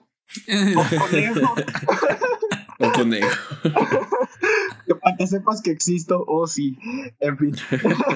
y pues ya con sus poderes de de nieve, empaña como su ventana, la congela y de ahí saca un conejo hecho de hielo para hacerlo creer. Pero el niño le re oh. Es como una burbuja de hielo y en el momento en el que se le acerca mucho a la cara, revienta y es donde se activa la, eh, como esa magia que ya hemos visto antes, pero esa magia en esta ocasión hace que el niño pueda ver a Jack Frost. Oh, ya, ya. Y me imagino que le pega diabetes infantil porque el, susto está... No, los dos están igual de sorprendidos, así como de, ¿puedes verme? Y el niño solamente responde con la, sintiendo con la cabeza, ¿puedes verme? Y empieza como hasta festejar y todo. Y. Nadie me veía en 400 años, eres el primero. Vaya, nunca pensé que ibas, nunca pensé llegar tan lejos. ¿Ahora qué hago? Pues, eh, y entonces es cuando se dan cuenta de que Pitch Black va a atacar. Para todo esto, amigo, ¿qué, ¿qué, representa Pitch Black? ¿Usted lo sabe? El miedo. Simplemente es el, miedo. El miedo y el terror. A la, pero mira, yo creo que más allá, ¿no crees que sea el miedo y el terror a crecer? Porque es un adulto. Un hombre adulto. Muy. no, pero en la imagen que se te muestra, se te muestra como un hombre adulto. Bueno, sí, se ve consumido por la amargura, ¿no? Si tuviera un traje, incluso, sí. O sea, como que. como un empresario. no, no, oye, oye, deja de atacar al capitalismo. Puede ser una, persona que perdió las ganas de vivir y por el trabajo que, que odia. yo, Que, yo pienso que más bien que en vez de ser miedo a, crecer, es miedo a crecer y olvidar las cosas. No, crecer mal y olvidar esas cosas que te hacen feliz. no, a eso me refiero. Que ese hombre eh, alto, delgado, oscuro, parece amargado. Porque no necesariamente tienes que llegar a ser un adulto amargado. Entonces, él, no, es este improbable que, que, suceda, ¿no? Pero la idea es que no lo seas. no, sí, o sea, la, idea es que crezcas como un adulto feliz. A, Conte lo, lo, cuida el coco y a los demás niños los otros guardianes. ¿o sí, sí. sí, yo creo que el día, ya sabemos en qué se va a convertir el Gunter cuando el hombre de la luna decida darle un. Cuando se muera el Gunter se va a convertir en el nuevo coco. Ya lo veo venir. Pues bueno, entonces el, niño se ve amenazado por, se ve amenazado por Pitch Black. Y entonces es cuando Jack tiene la idea de llamar a sus otros amigos, a los demás niños que viven pues eh, en su barrio. Son como siete niños. Y todos es, ah, se, juntan con los demás guardianes.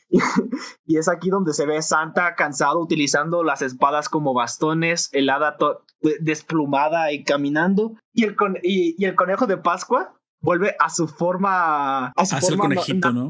el conejito, así todo bonito, todo chistoso. Que vuelve a su, a su, a su forma humilde, güey. su forma humilde. A su forma base sin, sin skins. Así es. Es un conejito súper chiquito y súper adorable. Y, todos los demás niños se sienten como decepcionados cuando lo ven. Porque dicen que no era un niño. No era. ¿Qué no dijiste que era un conejo como de dos, Ah, sí, es cierto. Jamie mentiroso.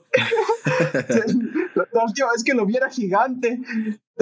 y, y, se pone agresivo y les da como pataditas a los morros. bonitos, todas lindas. Sí. Y entonces cuando Pitch Black llega con todas las pesadillas de todos los niños del mundo a querer atacarlos. Y este, Tanta les dice, nosotros vamos a proteger a los niños, pero lo ve todo débil y dice, ¿y a ti quién te va a proteger? y, y el niño Jamie, aparte de terco, tiene unos huevos como sandías, güey. Porque se pone enfrente de Santa y dice, yo lo voy a proteger, Lo voy a corregir un poco, amigo. Tiene, tiene mucho valor. Tiene, ah. tiene mucho valor a los que no sepan los regionalismos. Pero tiene pues se pone enfrente de Pitch Black y dice, yo lo, yo lo voy a proteger. Y los demás niños como que lo siguen y el de los lentes que se me, se me, hace, se me, hace como bien, no sé, o bien natarante, dice, yo voy a tratar nomás, dice. Entonces, yo lo protejo, yo lo protejo. Y el de los lentes, yo trato. Entonces, eh, ¿cómo, resuelve la, la, película precisamente esta, eh, esta desventaja donde ya todo está perdido, cuando ya la mayoría de los guardianes ya no tienen poder? La y donde se ve haciendo que. Pues que Pitch Black tiene todas las de ganar. Sí, Pitch Black ya tiene todas las de ganar porque empiezan como a tener como una persecución y se dan cuenta que ya no puede, ellos ya no pueden con Pitch Black y es donde Jack eh, descubre cuál es su centro porque Jamie le dice, Jack, tengo miedo. Que y le ah. recuerda lo mismo que le dice a su hermana cuando eh, eh, él muere. está muriendo, güey. Antes, ajá. Y es cuando él descubre que su centro es la diversión, hacer que los niños se diviertan a pesar de todo. Ah, a pesar de que te estés helando, de que te estés muriendo de hipotermia, diviértete. Sí, diviértete porque Qué extremo, amigo. Eres un niño. Chingado. Y, es lo que le dice Jack, tranquilo, será divertido. Estás ahogado en el hielo. Ah, tú ahógate divirtiéndote. Ah, ay, corriendo y muriendo. Qué chingados. Qué No, le, porque, o sea, dice, le dice Jack, el Jack le dice al niño, tranquilo, será divertido. Y le empieza a lanzar bolas de nieve a Pitch Black lanza muchas bolas de nieve y eso hace que los niños dejen de tenerle miedo. Ah, ok. Entonces también es la diversión que viene, me imagino que, es que yo, yo no, vivimos en una zona donde nieve, pero me imagino que para, lo hemos visto incluso en la televisión, para muchos niños cuando llega el invierno, pues como vivimos en una sociedad en la que ya el invierno pues no significa la muerte segura si no tienes este, una casa o bueno. Entonces salen todos abrigados, pero hacen a divertirse. Nieve, a divertirse. La, nieve es diversión cuando ya cuando ya llega cuando la. Puedes sobrevivir a ella. Cuando puedes sobrevivir, claro, no lo quería decir así, pero sí, Cuando ya no es pues una muerte segura, ya te divierte. Sí. Y, y, y, conforme ellos van este, como divirtiéndose un poco más, el conejo, Santa y el hada empiezan a agarrar fuerza, eh, vuelven a obtener sus poderes. El conejo lo hacer ese, esa especie de canguro. Hace que hacer ese conejo gigante que, que era. Y Santa eh, puede llama a sus yetis con las eh, para que le ayuden a la pelea y las haditas se recuperan y empiezan a darse de madrazos y los niños ah, empiezan a abrazar a las pesadillas para volverlas a convertir en sueños buenos. Perfecto. Entonces, ¿qué podemos decir que, que, nos deja como moraleja precisamente el, cambio de Jack eh, o, el, centro de Jack? Que es precisamente que la diversión, pues es la, digamos, el rasgo principal de la infancia, ¿no? Sí. Y que precisamente al ver al Boogeyman nos damos cuenta que hace tiempo se dejó de divertir. Ese es, creo que, ese es el, debilidad. La contraparte, creo que es precisamente por cual se le dice que él es el que puede vencerlo. Ahora que lo pienso y, y, que no, no lo había reflexionado, me parece que es como precisamente el counter, el, el contra, la, que está del otro lado de la balanza. Sí. El, el exacto opuesto, ¿no? La diversión para, el, para, el, para el amargado que con el tiempo genera miedo y terror. Y no solo eso, porque los niños al estarse divirtiendo y estar convirtiendo las pesadillas en sueños otra vez, reviven a Sandman. Ah, volvieron a creer en él vuelven a, vuelven a, lo vuelven a crear, no creer en él, lo vuelven a crear. Con sus sueños, con sus sueños. Con sus sueños buenos. Y los niños de todo el mundo dejan de tener pesadillas. Y pues una cosa lleva a la otra hasta que Pitch Black se queda sin poder. Y entonces eh, él creó a las pesadillas para que persiguieran el miedo. Y al final ya todos están como a punto de darle como el tiro de gracia. Eh, como para volverlo a encerrar para cuando vuelva a estar más preparados, porque él les dice, no podrán destruirme, siempre voy a regresar porque el miedo existe en todos. Y seguirá existiendo. Sí, seguirá existiendo. Pero, digamos que mientras no sea tan fuerte.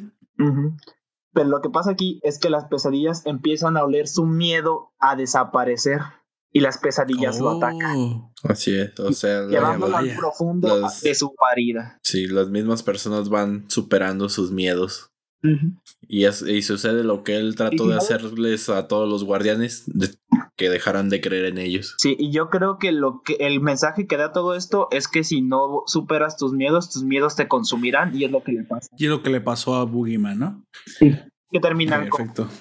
es lo que te digo, me, me, encanta las, las historias tan profundas que, que hace con una animación excelente DreamWorks. Sí.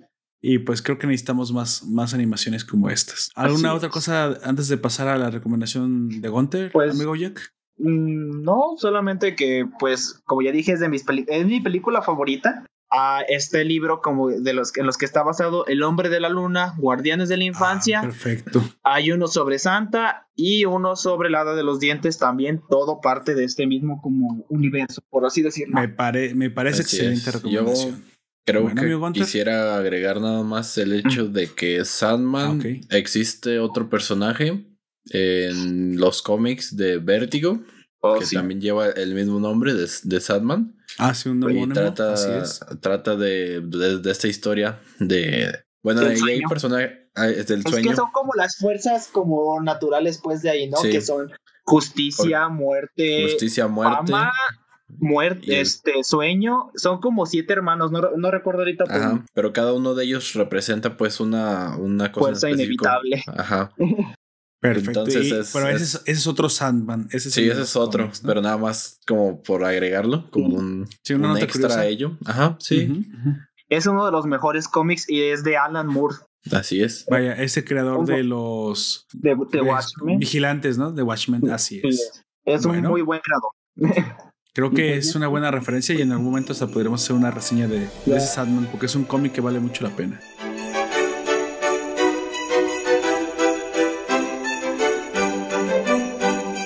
Gunter, dígame pues usted qué material vio y denos una breve sinopsis. Yo en esta ocasión no les traigo una película, ni bueno, hemos hablado a lo largo de, este podcast acerca de dos películas, que fue la de la adaptación de una historia de Navidad o un, villancico de Navidad. Canción. De, de este, Bill Murray. De Bill Murray, la adaptación. Y de del origen de los guardianes. En esta ocasión creo que tenemos un, una live action, podríamos decirlo, con actores. Así es. Eh, una animada, pero en este caso como animación de DreamWorks. De, Así, 3D.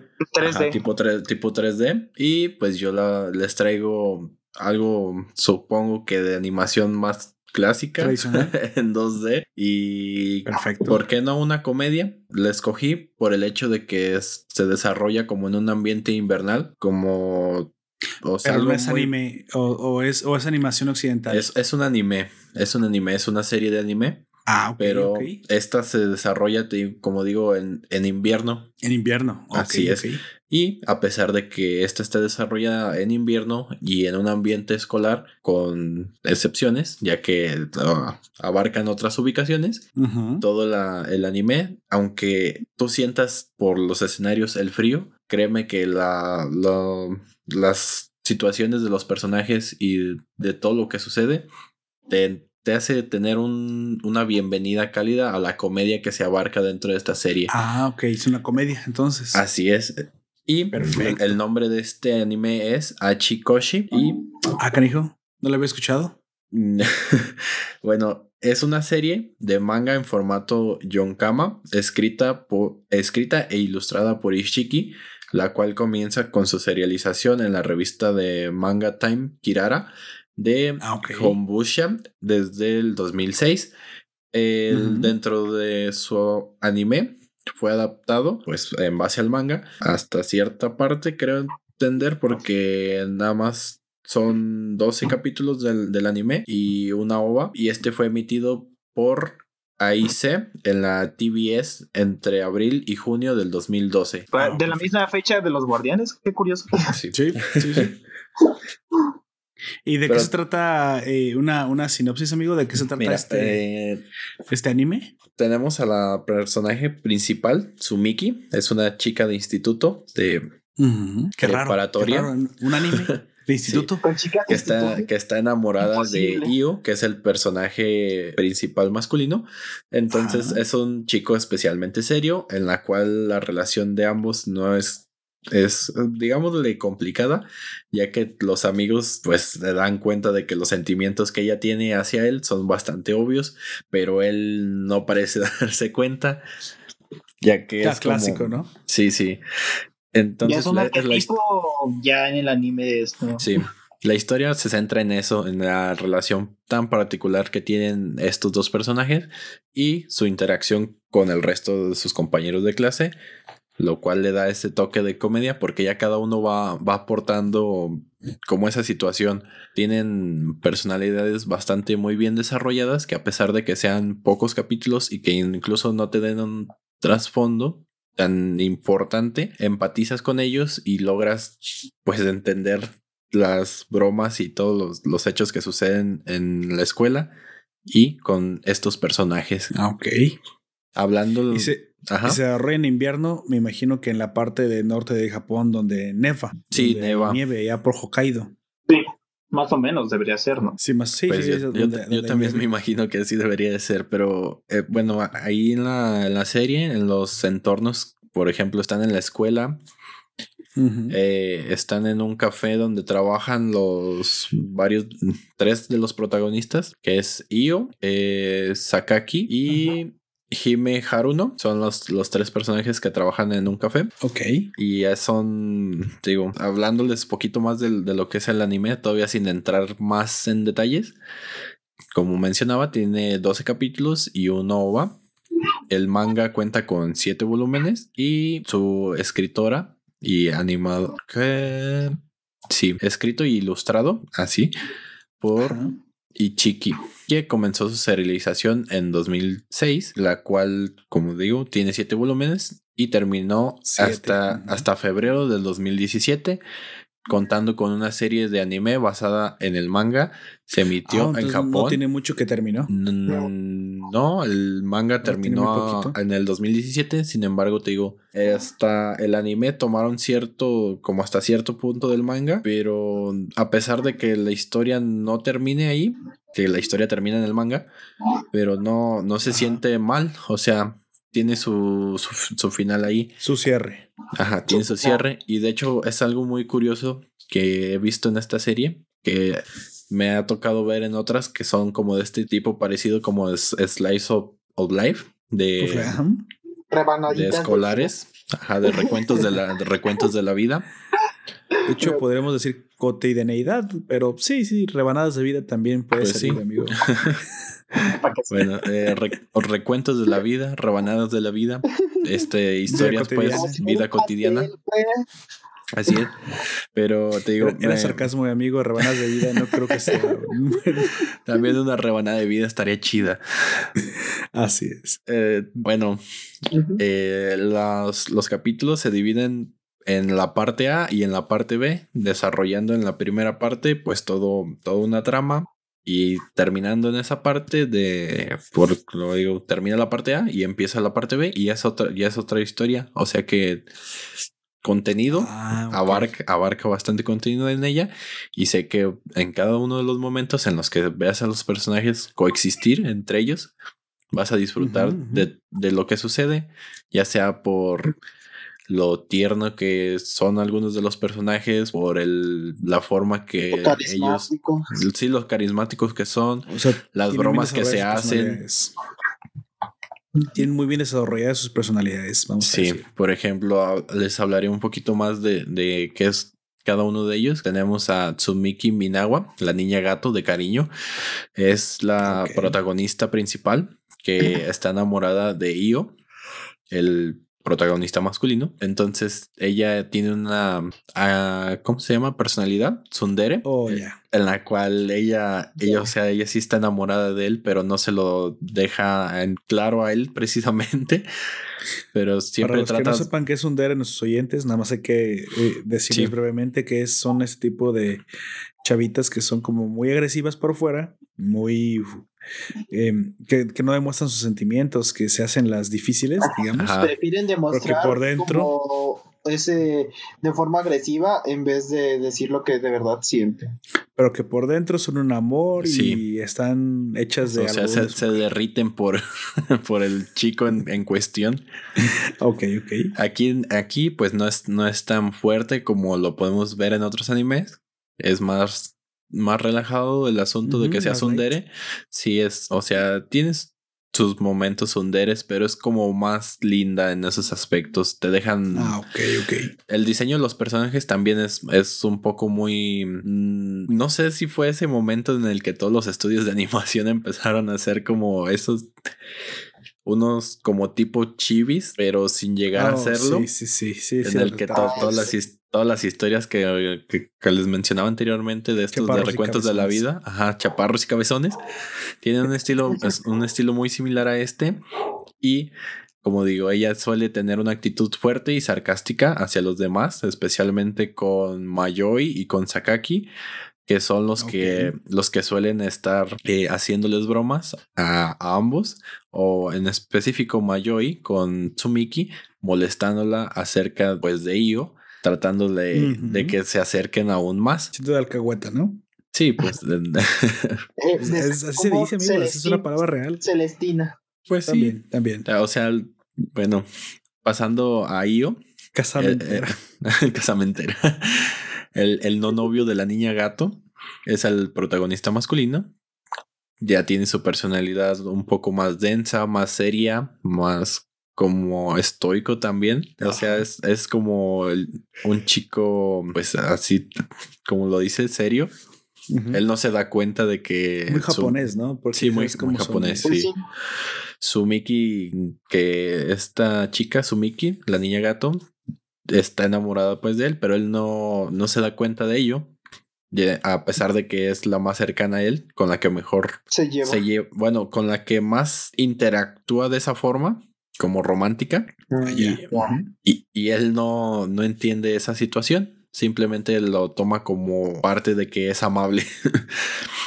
Pero él, yo, di- yo digo que él mismo sabe qué onda porque incluso tiene los momentos en que se toma el, se toma el tiempo para decirle, oye, ¿quieres, ¿quieres comer algo? O te ofrezco de lo que os preparamos algo de comer.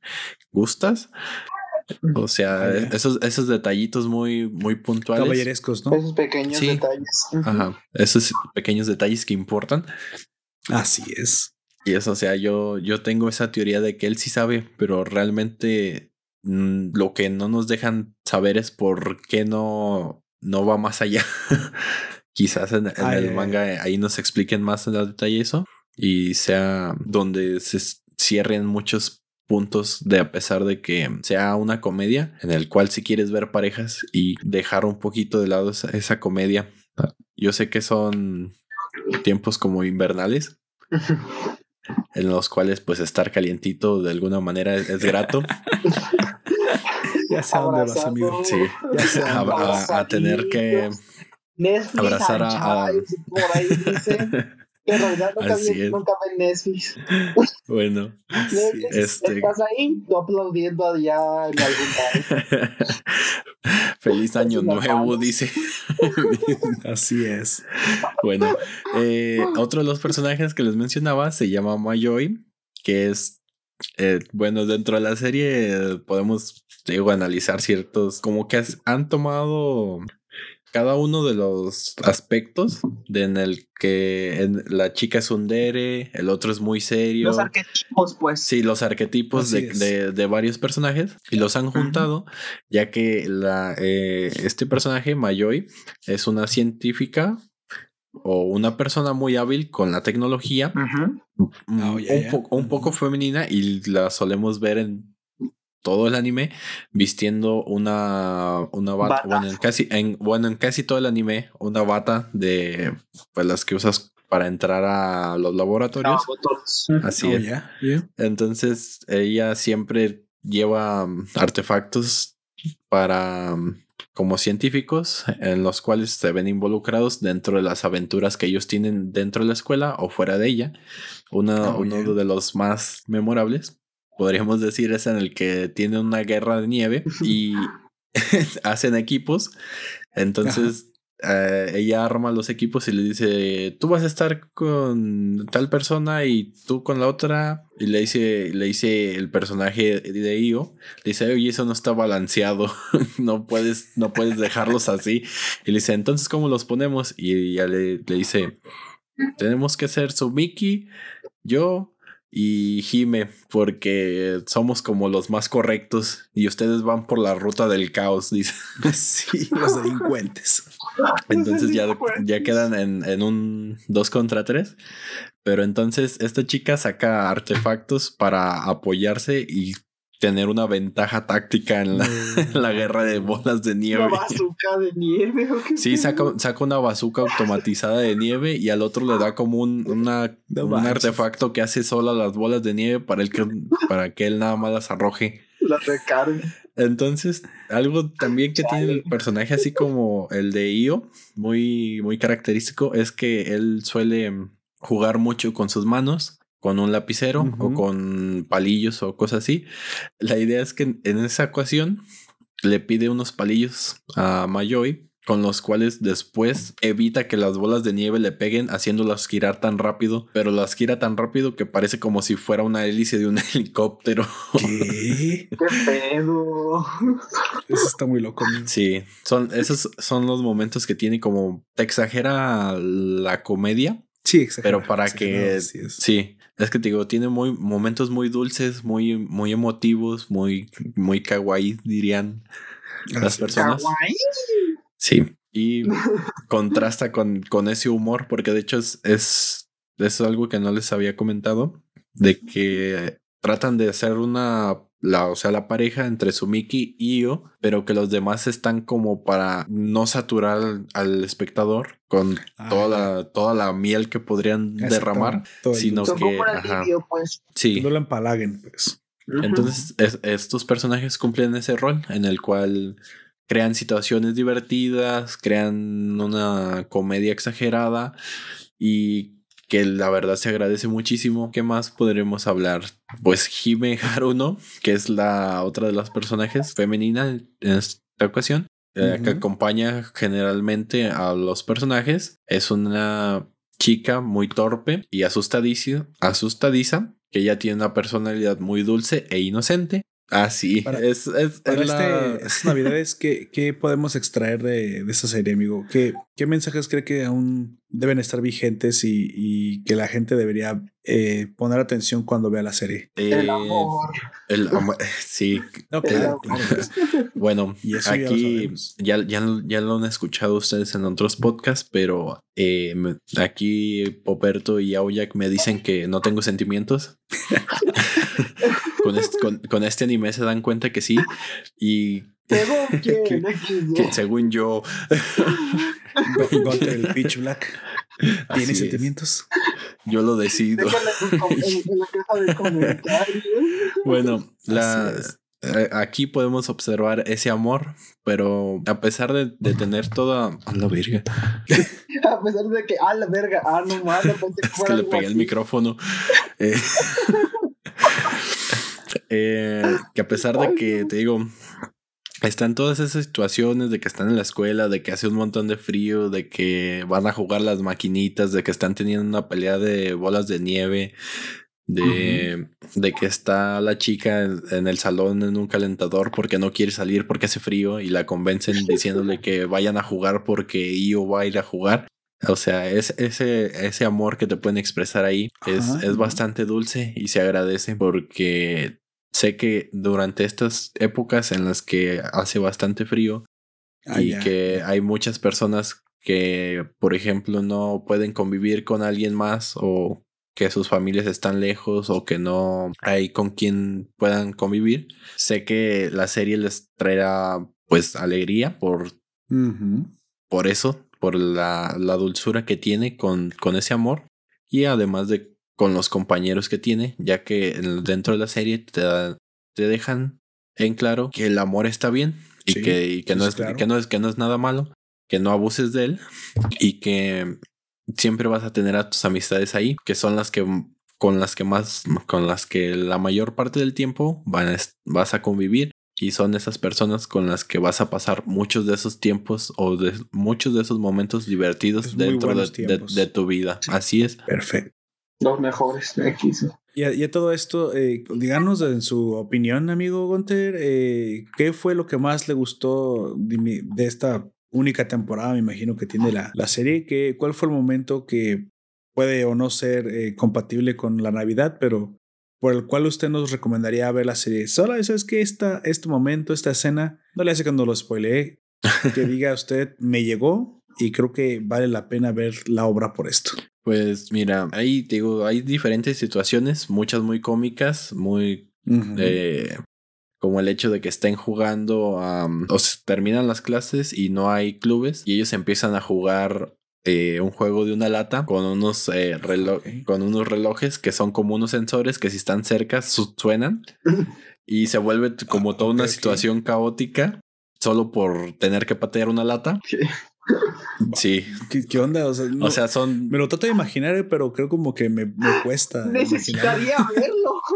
sí, necesitas ah, verlo realmente. Ahora, necesitas verlo. Nos, va, nos, va, eh, nos pone la carnada. Así es. ¿Me estás o, sea, sí. ¿Me estás yo, yo, sí, yo quiero que yo quiero que tanto ustedes como las personas que nos escuchan vayan a verlo porque realmente, o sea, lo que has podido escuchar aquí de que es, es muy dulce, de que es muy cómico, ahí es donde te vas a dar cuenta de que incluso las, las reacciones de los mismos personajes son lo, son lo esencial ahí, son lo que te dan mucho del, del juego de, de, esta serie y de lo que te hace querer verlos en cada una de estas situaciones en las que se juegan bromas como que se persiga que Mayoi persiga a los demás vestida de oso y que como Sumiki y Eio no. ¿Qué es Mirai Nikki? no. Pero bueno. Yo más de un conejo, ¿no? Un conejo rosa. Pero te digo, o sea, hay personajes a los que de plano, pues por su personalidad no reaccionan, no se asustan, sino que ya saben que es ella. Mientras que los otros, ah. como son un poco más despistados, pues sí, obviamente corren y se asustan y pues, ¿por qué viene un oso a toda velocidad en un trineo a quererme matar? suena, suena tan inverosímil que ya me dieron ganas. La voy a ver, amigo. Créame, esa la voy a ver. Así es. Entonces, eh, respondiendo a esta cuestión, sería creo que uno de los momentos que más me gusta eh, cuando van todos a jugar a las maquinitas, al arcade. Y es, es un momento tan corto, pero yo no sé, me reí un montón cuando lo vi.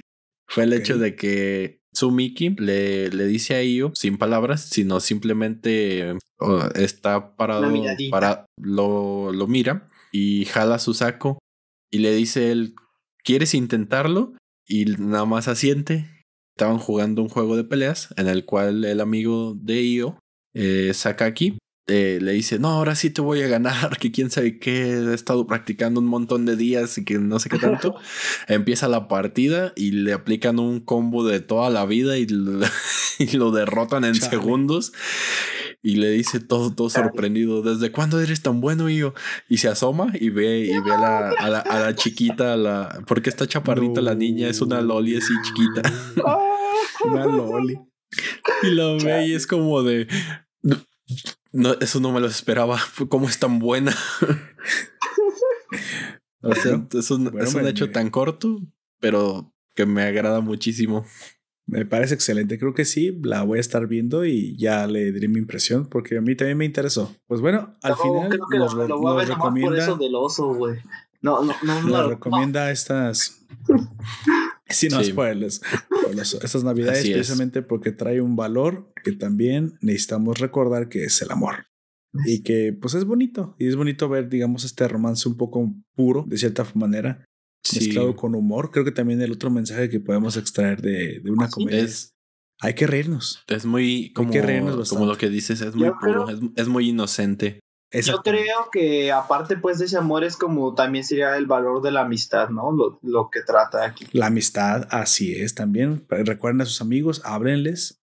A aquellos que ya tienen un tiempo sin verlos, eh, pues también eh, háganles sentir que pues ahí están. A, lo mejor a veces la vida o el tiempo o el trabajo no nos permite frecuentar, frecuentar ciertas amistades, pero que no se pierdan, ¿no? Pero que sepan que ahí están. Que ahí están. Así, es. Hecho, esa, esa parte de la Loli ganando en un videojuego me recordó por alguna razón a esta serie de Netflix que acaba de salir del, de, High School de un niño de High School Girl, así es, cuyo ahorita está en emisión me gustaría hacer. Eh, otra temporada, güey. Ahorita está en emisión, güey, en Japón. Ah, sí, tiene una segunda temporada. De acuerdo, me gustaría cuando termine traer una una reseña crónica de esa. Pues yo creo que con esta temporada ya va a ser como la, resolución. Sí, sí, sí. Pues sí, ya, ya, ya, tenemos material del cual hablarles, pues comentarles aquí a, todos los ciudadanos. eso me recordó, no sé si ustedes la vieron, a lo mejor Gunter sí, porque yo sé que le gustan las weas de Lolis y Lolicon. el, de, el, de la Loli Rosa que salvó el anime, ¿no lo has visto? ¿Cuál? La Loli rusa que salvó al anime. Bueno, yo sí le digo, porque es, que es como una niña que es rusa y eh, chiquita y tiene como su niñera que es como una militar así bien, bien mamada y, y, la, y la está cuidando. Y hay una escena en la Muy que. fuerte. este, van como una montaña y la morrita, este, como de, como de fin de semana, pues, y la morrita se sale ajá. Ajá, Y, se encuentra un oso en la, en la en la montaña. Y la morrilla está toda asustada. Y pues la niñera va a salvarla. Y se agarra a madrazos con el oso. qué, qué, inverosímil está eso, ¿eh? está bastante interesante, pues. No, no, no, no, sé cuál dices, pero sí, sí hay. Suena bastante interesante. Bueno, ahí tenemos mucho, mucho material que, que darle una revisada.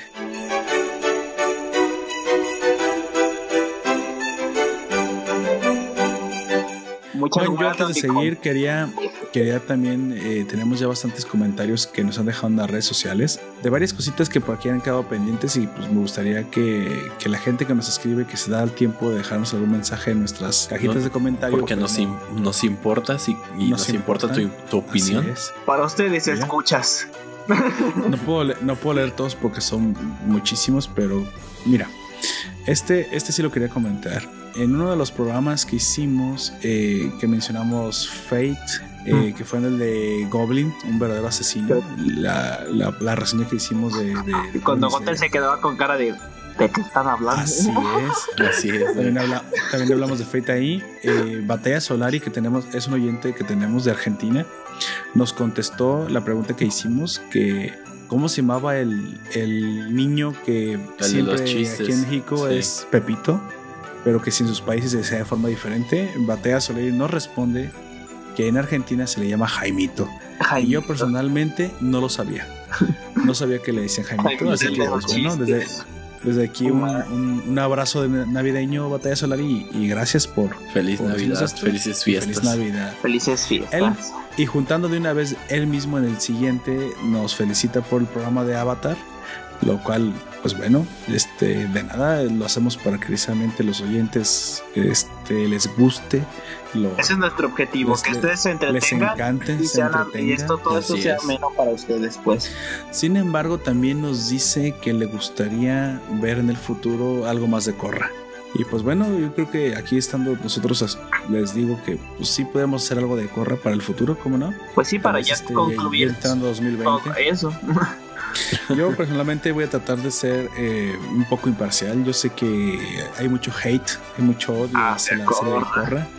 Pero es que pero, eso es porque lo, comparaban mucho con Anki. Lo, comparaban demasiado con Anki y es demasiado injusto. a cualquier serie, no, solo para Corra, para cualquier serie es muy injusto compararla con Anki. Podemos, vamos a ser imparciales. Yo en mi, en mi caso te diré lo que no me gustó, lo que me gustó y creo que sí se puede hacer algo interesante de Corra para precisamente seguir la, la historia de Ángel.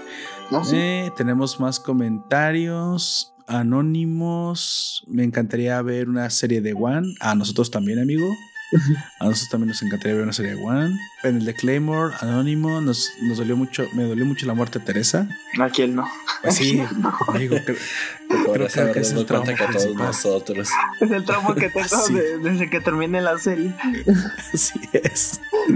Aún no lo superamos, amigo. Aún no lo superamos. ¿Qué supera? Mm, pero sigue leyendo, pero mira, ahora sí, sigue leyendo el manga. Sigue leyendo el manga, amigo, para que tu trauma sea superado. Hace esto muy viejitos. Es que los, los hablan de Sakura. Ah, ok. Me incluso precisamente hace poco. La de Naruto. Ah, ok, pues no, no te creas.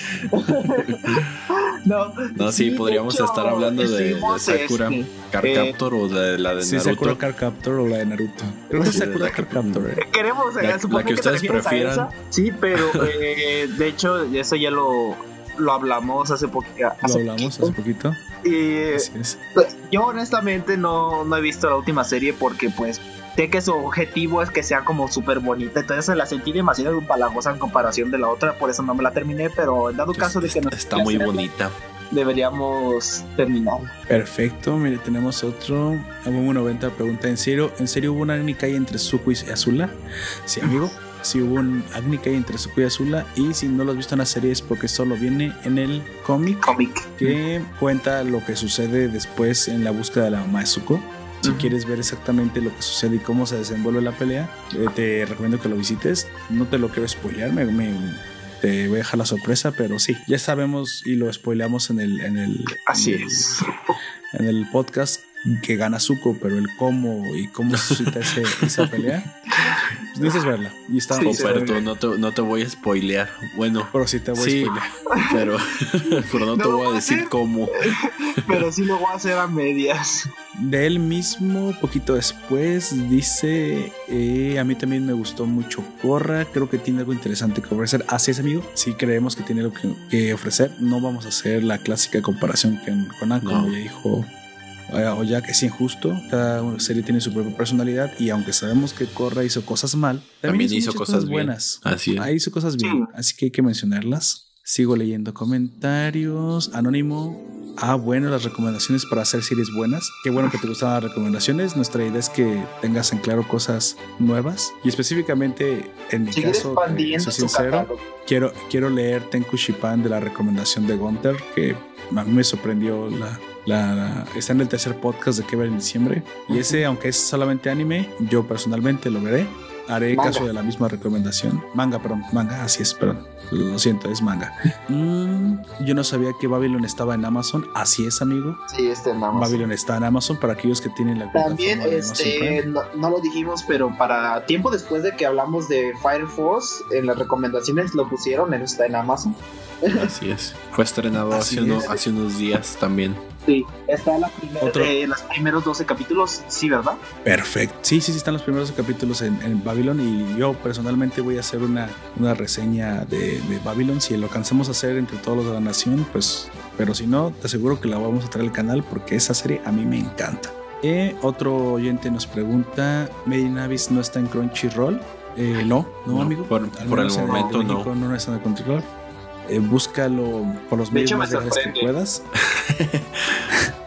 por donde mejor lo encuentres. A mí también me sorprende que no esté en Crunchyroll, pero sí, lamentablemente no está.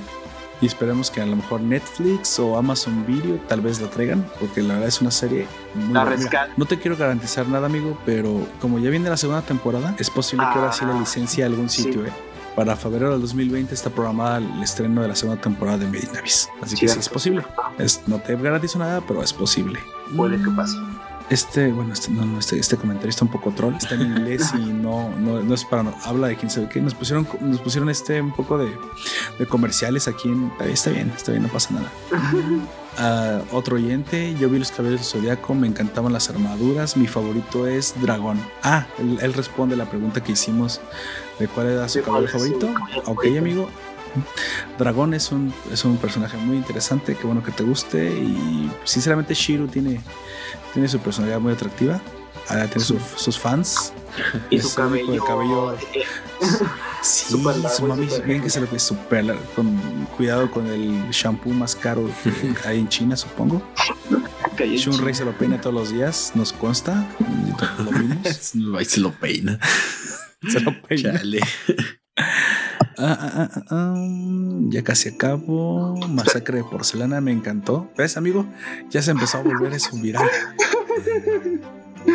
Este, este oyente a las personas les gustan las masacres. digo, los títulos extravagantes. Así. E, eso lo dijimos en Goblin Slayer cuando precisamente el primer grupo del, del anime es masacrado. Tienes que saber, si no lo has visto, te lo recomendamos, oyente. Para que entiendan la referencia. Puedes ir a escuchar el podcast con spoilers o puedes ir a disfrutar de la serie y luego volver a nuestro podcast y escucharlo con toda tranquilidad. Así es. Así es, y creo que esos fueron... Ah, no, no, y el último del mismo Batalla Solar y que antes mencioné que nos... Nuestro oyente de Argentina que nos dijo lo de...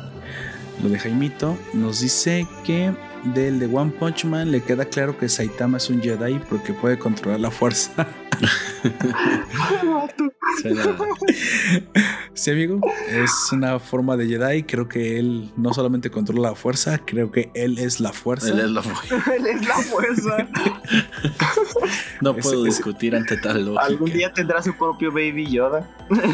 tal vez. el Baby Y nacerá, y nacerá este igual de calvo que él. Así es, baby llenos.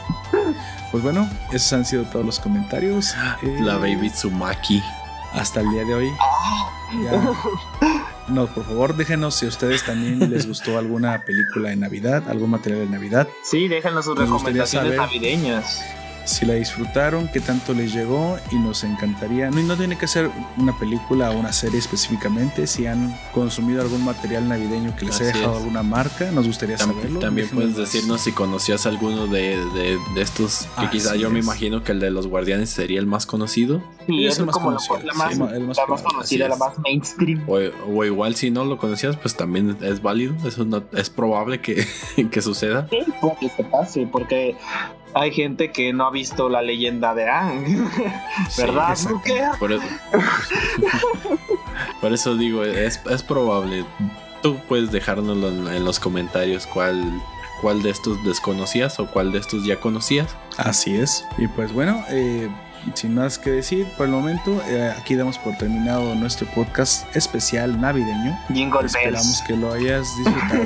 Así es, a ritmo de unos buenos jingle bells, a unos buenos cánticos. Y sobre todo, recuerdo, gente, que lo más importante en estas fechas es pasarla bien con la familia, limar las asperezas, olvidar un poquito los rencores del pasado y quién sabe, tal vez comenzar el año con una nueva como nuestro amigo Jack Frost nos, nos trae una nueva esperanza, pues con nuevos sueños para el, para el 2020.